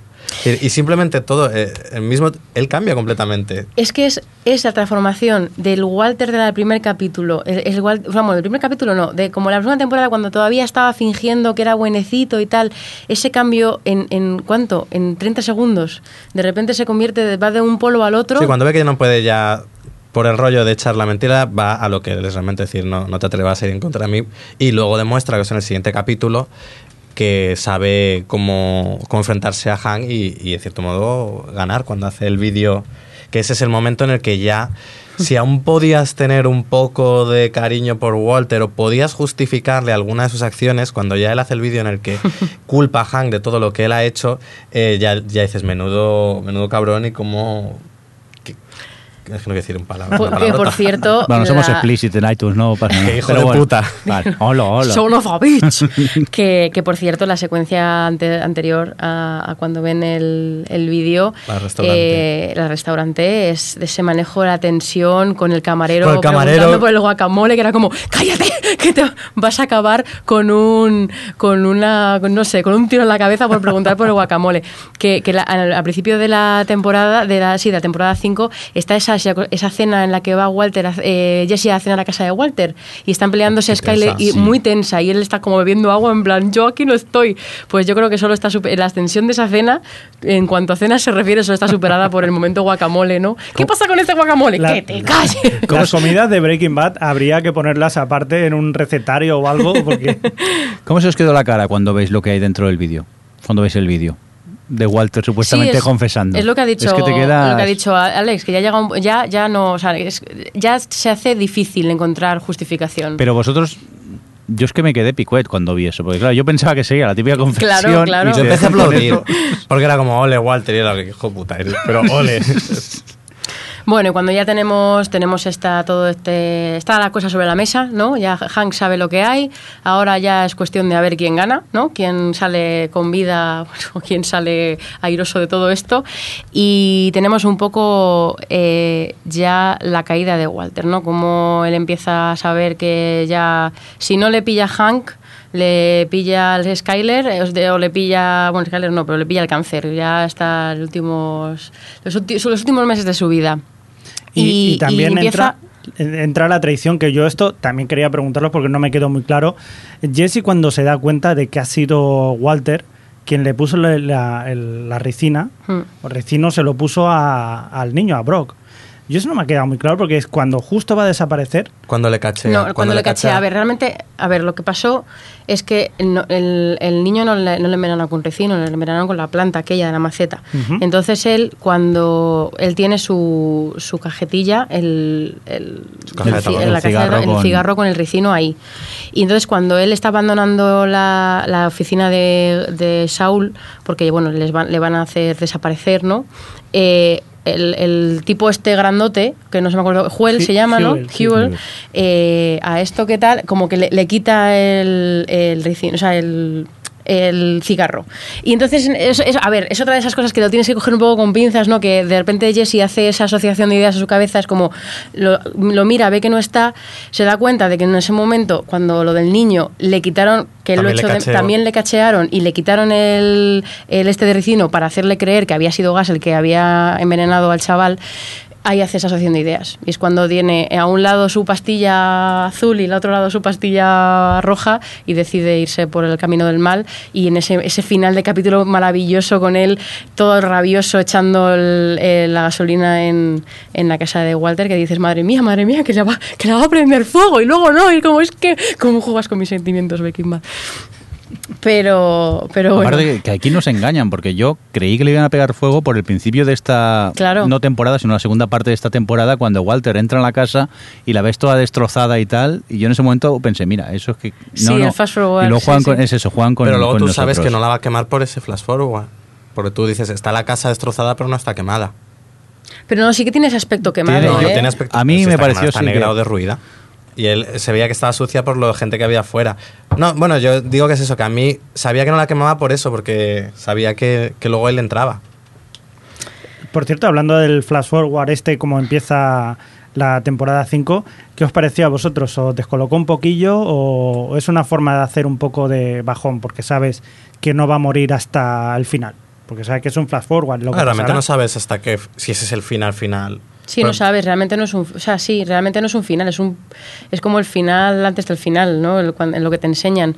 No, yo creo que es una forma de generar esa expectativa, ¿no? Que a ellos, o sea, en una serie siempre gusta generar esa expectativa y, y esa, como que provocar, estimular un poco a, la teoría, ¿no? Como dice Jordi, yo pensaba que, que era Jesse que se y luego al final resulta que no, y luego la gente habla, seguro que es Marie en, en venganza por, por lo de Hank, pues decide, o sea, como que les gusta generar, yo creo, esa Pero en este caso, a diferencia del avión, está bien resuelto.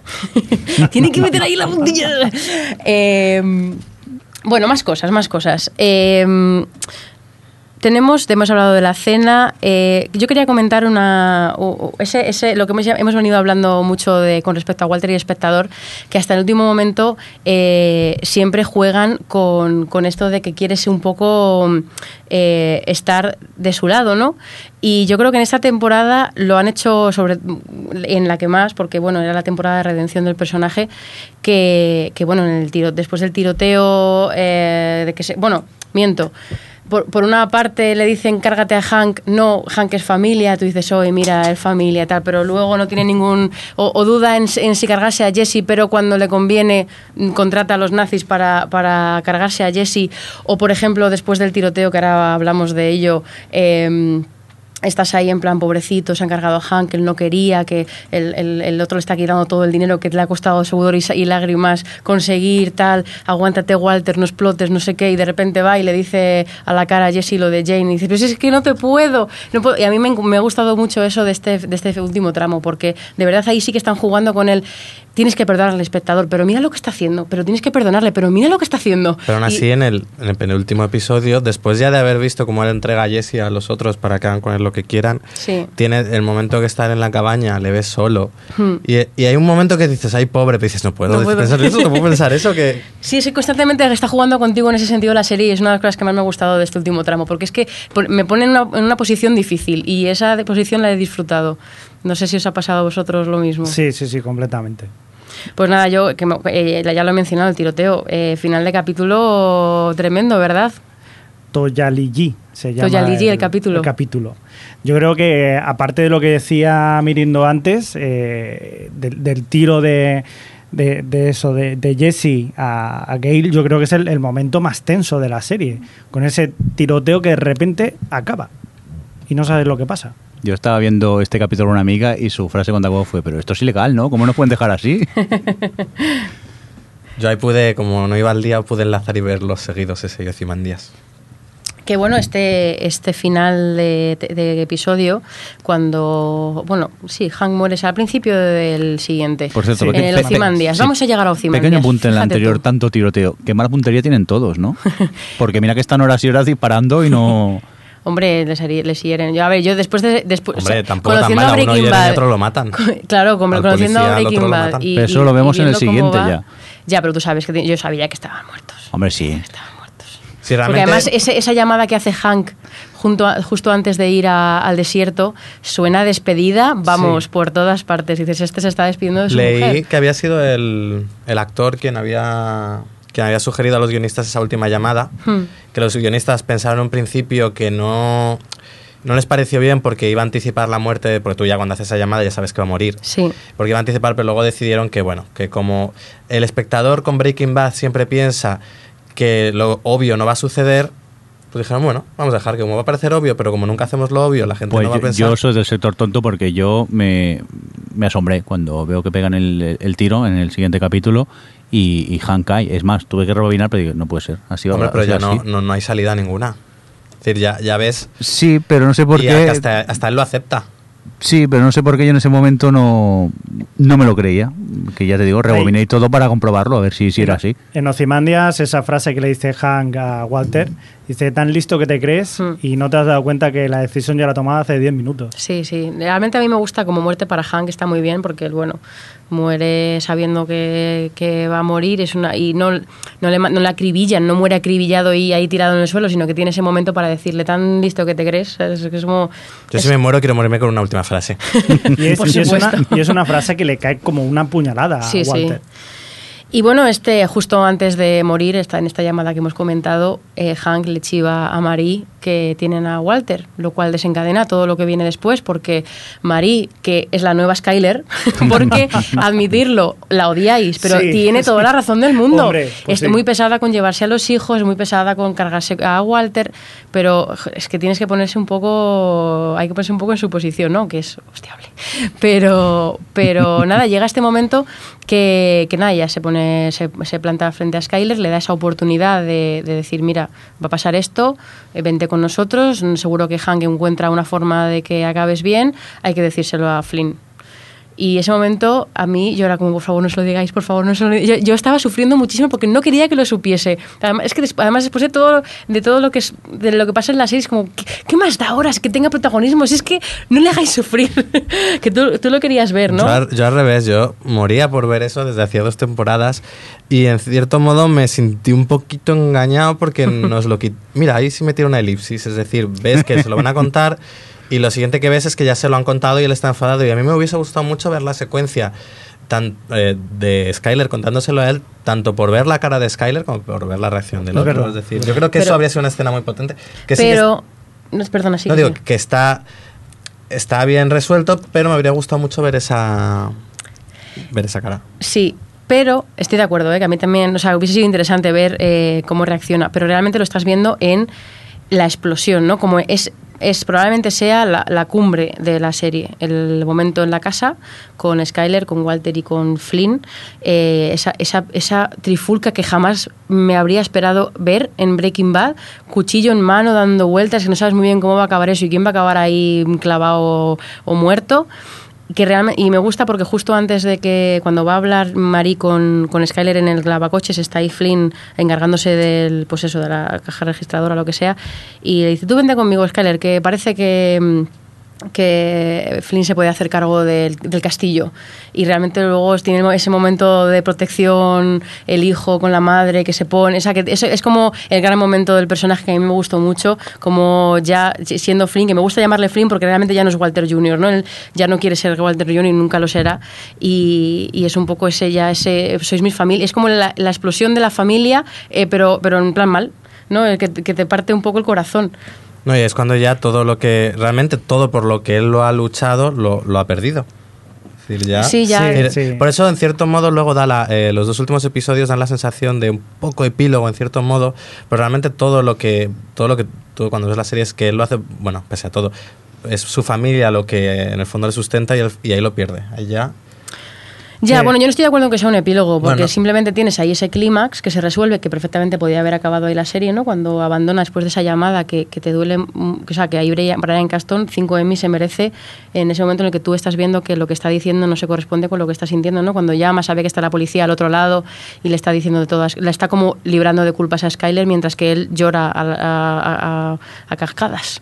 Además, de cierto modo, es como que estás escuchando a Heisenberg y a la vez estás viéndole a él sí, y es, está muy bien. Es la muerte definitiva Mm. de, de Walter ahí, ¿no? Y, y ahí se ve muy bien. Yo creo que han escogido muy bien el título de la de lo que es el capítulo con Ozymandias, que como era el, el relato que decía el, el- el poema, de, aquí yace Ozymandias, rey de reyes, Hmm. Sí, mira. contemplad a mis pies todo lo que era, y estaba en medio del desierto, y es exactamente lo que le ha pasado a Walter. Todo lo que llegó a ser el rey de, de todo, de todo, era Heisenberg, todo esto se ha derrumbado, no le ha servido absolutamente para nada. No, iba a decir que sí, que así acaba el poema, diciendo alrededor de las ruinas de ese, colo- de ese colosal naufragio, infinitas y desnudas se extienden a lo lejos las solitarias y llanas arenas, que es, lo que le queda. Que era de, dilo, ya lo tienes ahí. Que es el poema de Percy B. Shelley, y que habla realmente habla sobre Ramsés el Grande. Vamos al final, vamos al final. Vamos al final, sí, sí, vamos, al final ya. Después de. Bueno, es que sí, no se puede comentar cada. Yo creo que es que Ozymandias es uno de esos capítulos que puedes comentar cada secuencia. Pero vamos a pasar a esos. Eh, realmente Ozymandias. ¿Veis? ¿Veis? Lo, lo, hago por fastidiar. no, es el, es el resultado de un buen trabajo a la hora de ir construyendo un clímax. Es decir, es un clímax el resultado de cinco años. Claro, es el clima es definitivo. Sí, no es un Mm. clima de temporada, es que es el resultado de cinco años que se ¿Ves está cómo se necesita tiempo y no elipsis? ¿Cómo te la ha devuelto? Sí, pero a ver, pues han sido cinco años de temporadas de ocho episodios. Algo que. Y más cortitos. Ya verás luego cuando acabamos de grabar. Pues nada, eh, después de la llamada de teléfono chunga y de que todo está perdido, tenemos estos dos últimos episodios, ¿no? De dos, dos epílogos, uno que es un poco la desesperación y el otro ya es la redención, ¿no? Podríamos eh, resumirlos cada uno más o menos así que vemos a- en el primero vemos a ese, a ese Walter eh, ermitaño casi no perdido en esa Derrotado, cabaña derrotado derrotado, totalmente que depende de otra persona para poder seguir viviendo, que no puede ni siquiera leer un periódico sin que otra persona le traiga las gafas, que tiene que pagar, pega- pagar media hora de un amigo por 10.000 dólares. Es, es como la bajeza absoluta después de donde ha estado, ¿no? Que es lo que decía Alex, que casi te da pena cuando le ves en esa situación. Que a mí me gusta muchísimo uno de los momentos cuando él se va va a dar paseos, ¿no? que se va como hasta el borde del camino, como que parece que, se- que se está envalentona- en, en- Envalentonando. envalentonando, ojo, no me salía, ah, em, como para tomar una decisión de algo, pero no, no tiene esas fuerzas, ¿no? Y me encanta cuando un poco el rollo del hábito no hace al monje, que él va ahí, se pone su sombrero de Heisenberg y va todo chulo y llega a la puerta y está que no puede con su alma porque está ya muy débil. Y es, es- ya es ese, ese Walter destrozado que no puede con el sombrero, que ya no le cabe ese sombrero, ¿no? Es, es uno de esos momentos alegóricos de que, de- que tanto me gustan de Breaking Bad. Y una cosa, hablando de lo de los, Vamos al final, lo de los sombreros. eh, Espérate, es espérate. una, un apunte, nada, una imagen, una imagen. Las imágenes esas que siempre se ven de, de Walter White, de Heisenberg, mejor dicho, eh, él de espaldas y con todo delante, por ejemplo, cuando se encuentra en el desierto con Gus y con Mike, o cuando está también en, en las montañas eh, con todo de nieve, esa esa imagen de detrás suyo son unas imágenes muy, muy potentes, muy impactantes, que, con lo que siempre han estado jugando, lo que decíamos antes, eh, Breaking Bad, ¿no? Esas imágenes tan, tan Sí, pero poderosas. eso es muy icónico ya, el- Mm. la imagen de Yo Walter aparte de la imagen también eh, hablaría del tratamiento del sonido en esta serie. No sé si os parece... eh, no es una gran banda sonora porque es una banda sonora bastante electrónica, pero esa electrónica Es molesta, esta, sí, que te crea Sí. esa tensión cuando lo ves y luego so- sobre todo esas canciones que sabe encontrar el selector musical en su punto, que encima por lo que contaba eh, Vi- Vincent Gillian, eh, es que ponen estas canciones porque no tienen pasta para poner clásicos de toda la vida, pero que creo que le, le funcionan muy bien en, en la, en la serie. Estoy totalmente de acuerdo. Yo creo que es algo que siempre ha hecho en toda, en toda la serie, ¿no? Lo de meter las canciones y que sean, que sean parte de la esencia o de lo que la define, pero en la quinta temporada es que se han sacado un máster en canciones, porque además todas como mucho significado en la, en la letra, ¿no? La del Crystal, Crystal Blue Persuasion esta que o, o la de My Baby Blue, ¿no? Baby-. Sí, la última, la de Baby Blue o la de Time is Getting Hard Boys, que es cuando él eh, ya decide, toma la determinación de, de dejarlo todo y de arriesgarse por su redención y su última su último acto por su familia y tal, o sea que es que sí, que han utilizado la música para esto, sobre todo en esta temporada, de forma magistral. Y luego eso, venga, que, que, que Melinda está deseando llegar al final, cuando ya Walter decide eh, rescatar a Jesse, despedirse de su mujer y hacerlo todo y dejarlo todo atadito para, Y dejar el dinero Dejar para el- sus hijos. Y todo, todo como consecuencia de, de los personajes que casi nos habíamos olvidado, ¿no? De la primera temporada, el socio este que de repente sale en la tele hablando de Walter White, que claro, ya lo conoce todo el mundo, y, ella dice, eh, la, la mujer dice, ya Walter, ese Walter White, que yo, Walter White que yo no conocía, ya no existe, ya... Y también, eh, sobre todo, porque eh, demuestran ellos que cuando dicen que no. que Vale, que Walter White no tuvo nada que ver, solamente puso el nombre a la compañía. Sí. Eso le enciende, Le enciende, completamente sí, sí, sí. y ahí vuelve Heisenberg. Pero por otra parte, también re- va a llamar a su hijo y su hijo no lo reconoce. Dice, no me vuelvas a llamar. Ahí se encuentran las dos partes: el Walter White que todavía quería a su familia y el Heisenberg que se quiere vengar de todo esto. Sí, pero yo en esa escena pensaba que iba directamente a matarlos. Y luego... ¿A quién? Porque a- ahí está la Al pregunta. todo- matrimonio. Al matrimonio. Cuando Eh, va a más, decirles los cuando están, en, cuando están ellos entran en el piso y Walter White eh, está ya en la casa y, y ves esa conversación, ese plano que están el matrimonio hablando en la cocina de la cosa más trivial del mundo Hmm. y lo ves a él mirando los Qué cuadros ten- tranquilamente. tensión, Qué qué tensión. tensión. Sí, es verdad, ¿eh? Y, y luego con lo que te sale, que lo único que hace es que es preocuparse por fa- su familia y, y dejarle el, el dinero. Ahí ya ves que es está intentando conseguir la redención de que nos veamos, ah, pues no es tan mala persona, que se preocupa un poquito por la, por la familia. No, y un poco que al Es- final es- todo eh, lo que ha hecho no, que no queda en vano. Claro, es eso. Realmente también es un poco de orgullo, ¿eh? Realmente es un poco, mira dónde estaba y dónde estoy, tengo que hacer un- como el último esfuerzo para acabar en alto, ¿no? También, que no digo que no sea también redentor todo lo que está haciendo, pero que también tiene parte de eso. Pero qué genial que este, estos últimos dos capítulos son totalmente de cerrar todo, lo- porque me encantó que saliesen los dos, eh, Skinny Pete y Sí. Badger, ¿no? Ahí con sus dos láseres en plan, ah, que Jesse no se ha ido a no sé dónde. Tuvieron ese pequeño final que, bueno, que, que estuvo, estuvo divertido. Sí, pero luego no sé, habéis visto el meme por internet que sí han cerrado la historia todos menos de Hewell, que Sí. está en el hotel esperando el pobre. Así que él va a estar esperando ahí de por vida. Y bueno, luego, luego Walter se va a casa, a casa de Skyler en ese momento de abrir el plano, ¿no? Que ves que te das cuenta que está ahí frente a él. También me hicieron rebobinar para comprobar si en algún momento se ve. No se le ve No se a él, está muy, muy bien hecho ese plano. Y bueno, esa última conversación con ella, ¿no? Esa despedida, ese, entre comillas, no perdón, porque ella nunca le perdona. De hecho, la cara que le pone es de cualquier cosa menos de perdón, pero... eh, como bueno, entrega el billete de lotería, tiene esta de como de que, que se queda en paz, ¿no? Ya, y sobre todo que se abre a ella. Dice, mira, lo hice porque yo quería, lo hice porque me sentía vivo, porque lo hice por mí. Y, y bueno, por fin se deja de medias verdades y de mentiras, que es lo que lleva haciendo toda la serie, ¿no? Con su Y toda la mujer. vida. Y toda la vida y tiene ese, ese momento de despedida de su hija que es como es que representa el, lo como el pequeño pedacito de inocencia que queda en su vida de que es la única persona de, de su familia de su vida que no sabe nada sobre él que no tiene prejuicios contra él y es como su último adiós es como ay pobrecito mío en el fondo que no quieres que no se muera en ese momento dices te perdono todo Walter Porque pero tienes un corazón muy débil. ya, ya- estamos Luego de- no se el que- puede despedir de, de Walter Jr., lo, tiene que Eh, simplemente tiene verlo a lo esa- lejos. Exactamente, sí, da como a tra- además a, a través de la ventana, ¿no? Como un mero espectador de la vida, que realmente ha sido un espectador de la vida de Walter Jr. desde el principio, ¿no? Que ha estado totalmente por muchos coches caros que le haya comprado en algún punto. Y luego llega ya ese momento. La Ven, escena La final. escena. Cuando, que, que me recordó cuando se estaba haciendo esa especie de robot extraño, metra- robot metralleta. A mí eso me rasca un poco, ¿eh? En la escena final. A ver, es muy conveniente. O sea, bueno, lo- conveniente a lo mejor no es la palabra en español. Me dejo llevar y me lo creo, pero es un poco fantasioso ese justo acierta a todos los que están de Claro, pie. es, es fantasioso eso. Es muy conveniente que ellos estén, tengan un sitio en el que estén todos, que le dejen aparcar donde tiene que aparcar, pero bueno, quiero decir. Salto Ah, de en fe. ese punto ya salto de la de- serie. claro, en ese punto quieres que sea, o sea, es- realmente No esa eso. secuencia es tan, es tan grande y tan satisfactoria para ti como espectador que lo dejas pasar un No, poquito, sí, a ¿no? ver, lo deja pasar, es un salto de fe y lo aceptas, pero Como sí si que lo matan a escupitajos, es que da igual. O sea, que Pero- tenía que matarlos a todos. A mí lo que me gusta mucho de eso es cuando le ves eh, construirte este robocito, este robotito que no sabes muy bien lo que está haciendo. Me recordó eh, que hacía mucho que no lo pensaba, que claro, que en las- esas dos primeras temporadas, cuando teníamos ese Walter resolutivo que utilizaba sus conocimientos de química o de mecánica o de cualquier cosa para montarse cualquier cosita y, y utilizarla para, para salir adelante, ¿no? Para, o, o, pues eso, cuando... cuando, El cuando- MacGyver de Albuquerque, que lo llaman. Exactamente, el MacGyver. Y echaba un poco, me di cuenta, cuando lo vi haciendo esto, me di cuenta que echaba de menos un poco ese Walter, ¿no? El Walter que no tenía el dinero para comprarse una bomba y tenía que fabricar él. Claro, pero es el Walter desde el principio de todo, el Walter genio, Hmm. Exacto. que no llegaba más por, por quedarse con su familia. Y bueno, llega allí, pone la metralleta en el, en el maletero, como cualquier hijo de vecino, y, y salva a Jesse, que es lo que quería. Y mata, además, mm, mientras que el nazi está diciendo, si, no, si me matas no sabes dónde está el dinero, ahí le pega el tiro y dices, bueno, ya aquí es...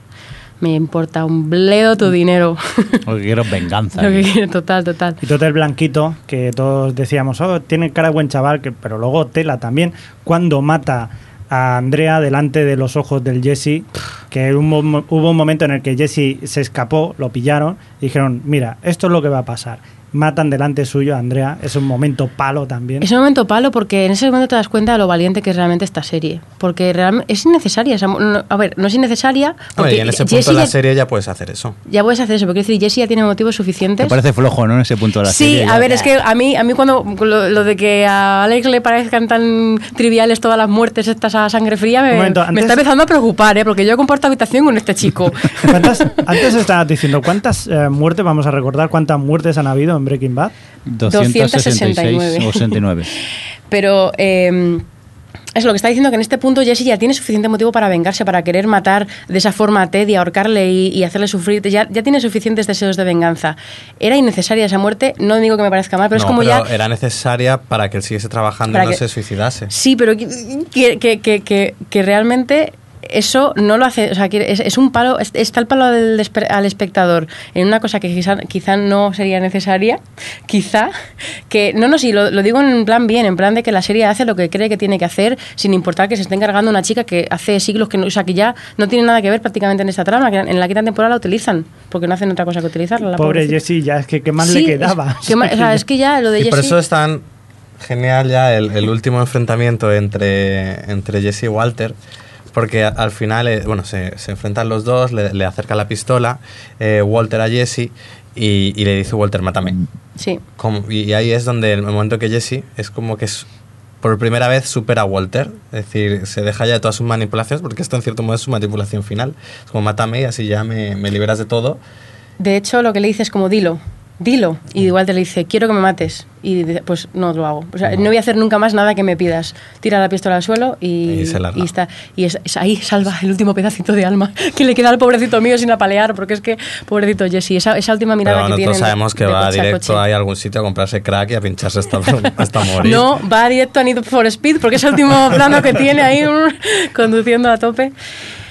Final, ¿qué? ¿Os gusta? ¿Nos gusta? O... A mí me chifla. A por- mí también. Porque además, eh, cuando está todavía en la cabaña y se mete en el coche este congelado, que dice, por, por favor, solo llévame hasta allí y yo hago lo demás. Y de repente aparecen las llaves, está todo como... Y de, de fondo se ven que llegan la, la policía. Un poco que... me pa- es un poco como si, como si su, su destino, que es morir, en ese momento le da ese pequeño Kit Kat que luego al final se vuelve a reflejar con él otra vez eh, metido en este sitio, en el- bueno, en, el, en, la, en el- la cocina de, de la droga y de ves que en el fondo están llegando la... Es un poco la misma secuencia, pero en otra situación que es como ya, mira, ya tu destino te ha alcanzado, eh, tiene ese momento que muera con una sonrisa, pues bueno, mm, es un punto... ¿Es una serie que volveríais a ver? Sí, Sí. sin duda. Sin duda, Alex. No, Bueno, no, no tengo otras que ver antes. No. Son de aquellas, además de aquellas para tenerlas guardadas, coleccionadas ahí en tu estantería, porque son de aquellas de tener de referencia. Yo creo que es una serie que tiene, está tan cuidada en todos los aspectos, aspecto visual, porque en, el, en Ozymandias tiene, está también lo que ya lo dije, dirigido por Ryan Johnson, que se le da muy bien hacer estos planos metafóricos, ¿no? De hay un momento cuando se queda sin gasolina que es- ve que hay un- una bala en el tanque y el reflejo de su cara está justo en, como si tuviese la bala en la cabeza. ¿no? O sea, es una serie que, que tiene tantos detalles en todos los aspectos, aspecto visual, aspecto de la música, aspecto sonido, el aspecto argumental, el desarrollo de los personajes, que yo creo que la puedes ver 500 veces y siempre le sacas algo, siempre le sacas algún detallito. Yo tengo ganas de que llegue el momento en el que me pueda permitir volver a verla. Yo, yo cuando pasé esta serie a una amiga, Breaking Bad, yo estuve vi- viendo con ella los primeros episodios y sí que es aquello que sabes lo que pasa, pero te fijas en detalles que luego saben aprovechar muy bien, que es lo que hemos dicho antes, que luego los guionistas los vuelven a sacar y te hacen recordar que ya habían ocurrido en, en, en otros episodios. Es una serie bien hilada, diríamos, que, Sí. que los guionistas saben eh, aprovechar lo que ha ocurrido para presentártelo en, en- en futuros episodios. Y en la quinta temporada, sobre todo, han sido muy autorreferenciales en muchas cosas. Han recordado, han recordado muchos, muchas cosas del pasado, muchos planos del pasado, mucha- han, han repetido eh, esquemas en algunos personajes con respecto a otros. Hay muchas, muchas cosas, muchos eh, sucesos espejo con Gus y Walter. O sea, es que como que han sido muy autorreferenciales y ahí se nota que, que han cuidado muy bien. No hay ningún personaje que se haya salido, ¿no? En una salida de personaje que dicen esto no tiene No. nada que ver. No como Son en todos Dexter. muy coherentes. no hagamos comparaciones. Bueno, ya llevamos aquí como dos horas. Una hora y 52. Es, ahora mismo. es Breaking Bad, mm, señor Mirindo. Sí, sí, sí. Me- me- A- a es- ver, yo soy sí. consciente de que no me va a volver a dejar dirigir un, un episodio nunca No, no, más. no, te- Oye, hay que felicitarla, que se lo ha currado mucho Adri. y más teniendo en cuenta que el especial lo hemos preparado en una tarde, como quien dice. Porque quien dice. después de preparar el especial Telebasura, llega esto, tenemos Siches a... nada, Mañana. Mañana. y luego ya y creo que vienen los pilotos. O sea que pedazo primera temporada, principio de temporada que estamos teniendo. Pues sí. Así que yo creo Sí, que sí. para cerrar podemos hacer una pequeña conclusión de dos frases. Sí, un minuto de silencio por un minuto de silencio. Eh, ¿Qué nos ha dado? ¿Qué algo que queréis recordar? Que yo qué sé. Aleja- ah, eh, Yo voy a decir que se ha convertido uh, en mi serie preferida. así, a saco. Yo es que ah, The Wire es mucho de Wire, pero Por mí- favor, que todo el mundo vaya ahora mismo a YouTube y ponga en el buscador Padre de Familia o Family Guy Breaking Bad. Y veréis ese gag en el que se sienta eh, Peter Griffin a ver Padre de Familia y, y empieza AMC es Breaking Bad. ¿Te gusta mucho Breaking Bad? Es la mejor serie del mundo. Es la mejor serie. Bueno, quizá The Wire, The Wire sea mejor, mejor. pero Breaking Bad es la mejor serie del mundo. Y eso es el Breaking Bad que ve Peter Griffin. Sigue, perdona. A mí Breaking Bad me ha dado mucha satisfacción, mucha tensión, alegrías y tristezas. Es que es de esas series que esperas ansioso. Pase, que pase la semana y, y- y- y puedas ver el, el siguiente capítulo. Y la verdad que echaré de menos esos el- esa sensación de ¡ay, que hay capítulo nuevo, que hay capítulo nuevo! Y sentarte en el sofá cómodamente por la noche y disfrutar de- del episodio. Alex, no. A mí me ha, eh, me ha dado ratos buenos, eh, ha tenido momentos realmente intensos que he disfrutado, pero también ha tenido otros que han podido conmigo. Es una serie que si he seguido ha sido porque la gente era tan pesada con ella en internet que de tanto decir que era buena decía, bueno, a lo mejor estoy equivocado, seguía y es cierto que la temporada siguiente mejoraba de repente, pero que por ejemplo, a mí siempre, la, viéndola, siempre recordaba otra serie que era The Shield, en, a la hora de manejar la tensión, de también tener un protagonista en cierto modo bastante parecido y que incluso en su tramo final parecía ir por el mismo camino, aunque luego, por suerte, se ha separado. Y yo creo que para mí The Shield conseguía manejar mucho mejor la tensión que Breaking Bad. Y siempre, yo siempre las he ido comparando conforme las veía, pero es cierto que Breaking Bad está realizada mejor y que, oye, es buena serie. El balance es bueno. Sí. ¿Y tú, Adri? Yo, bueno, no, la- desde luego la elevo a entre mis favoritas sin ninguna duda y yo me ¿Top quedaría- 5, top 10, top, ci- top 5 sin duda. top 3? ya estamos. Que ten- llevamos dos horas, ¿eh? No me comprometas. que no, yo sobre todo destacaría, yo me quedaría con el arco de transformación de Walter, que es- yo creo que es, si no es el mejor, es uno de los mejores que, que jamás se han hecho en una serie, sobre todo con, que tiene un recorrido considerable, que son cinco temporadas y, y se ha llevado muy bien y siempre muy consecuente. Y luego que es una serie que siempre con la que siempre tenía garantizado el, siempre había espacio para la sorpresa siempre han sido capaces de sorprenderme a pesar de que sea todo siempre tan co- tan tan coherente y tan verosímil no que no es tan fácil ser consecuente con las cosas y a la vez sorprenderte y bueno pues como ya hemos dicho tantas cosas yo creo que con eso es suficiente Pues sí, yo solo, bueno, los oyentes que si nos quieren dejar sus comentarios sobre la serie en el, Claro. en el blog, cuando publiquemos el post del podcast, estaremos encantados de leerlos y saber qué, qué opináis de la serie. Sí, que ahí, tanto en Facebook como en lo que sea, podemos seguir hablando de momentos favoritos o cosas que nos hayamos dejado porque no nos da tiempo a hablar de todo. Así que bueno, yo creo que podemos ir despidiéndonos. Eh, desgraciadamente ya no sé cuál del mundo será la próxima vez que nos podamos ver los cuatro en la misma habitación, así que lloraré. Ah, yo lo sé, yo lo sé. Ah, sí, es verdad, en Sitges, dentro de una semana. La semana anterior, la próxima semana, bien, vale. Esperemos que la mujer de la limpieza nos respete Sí. este año con el aspirador. Ay, qué tarde es. Alex, nos vemos la próxima semana. Vale, me voy con mi té y mi stevia. Eh, fresco o nada, nos vemos viendo pelis en unos días. Te vas a hartar. Nos vamos a hartar de ver películas y tú ya veremos si tú duermes o no, señor Mirindo. Yo sabéis que como soy un poco grande me cuesta dormirme porque no quepo en los asientos, aunque ganas no me faltan algunas películas. No, pero a mí me viene genial que estés a mi lado porque eres una almohada muy blandita. Además, una- que, además que hace callar a toda la gente.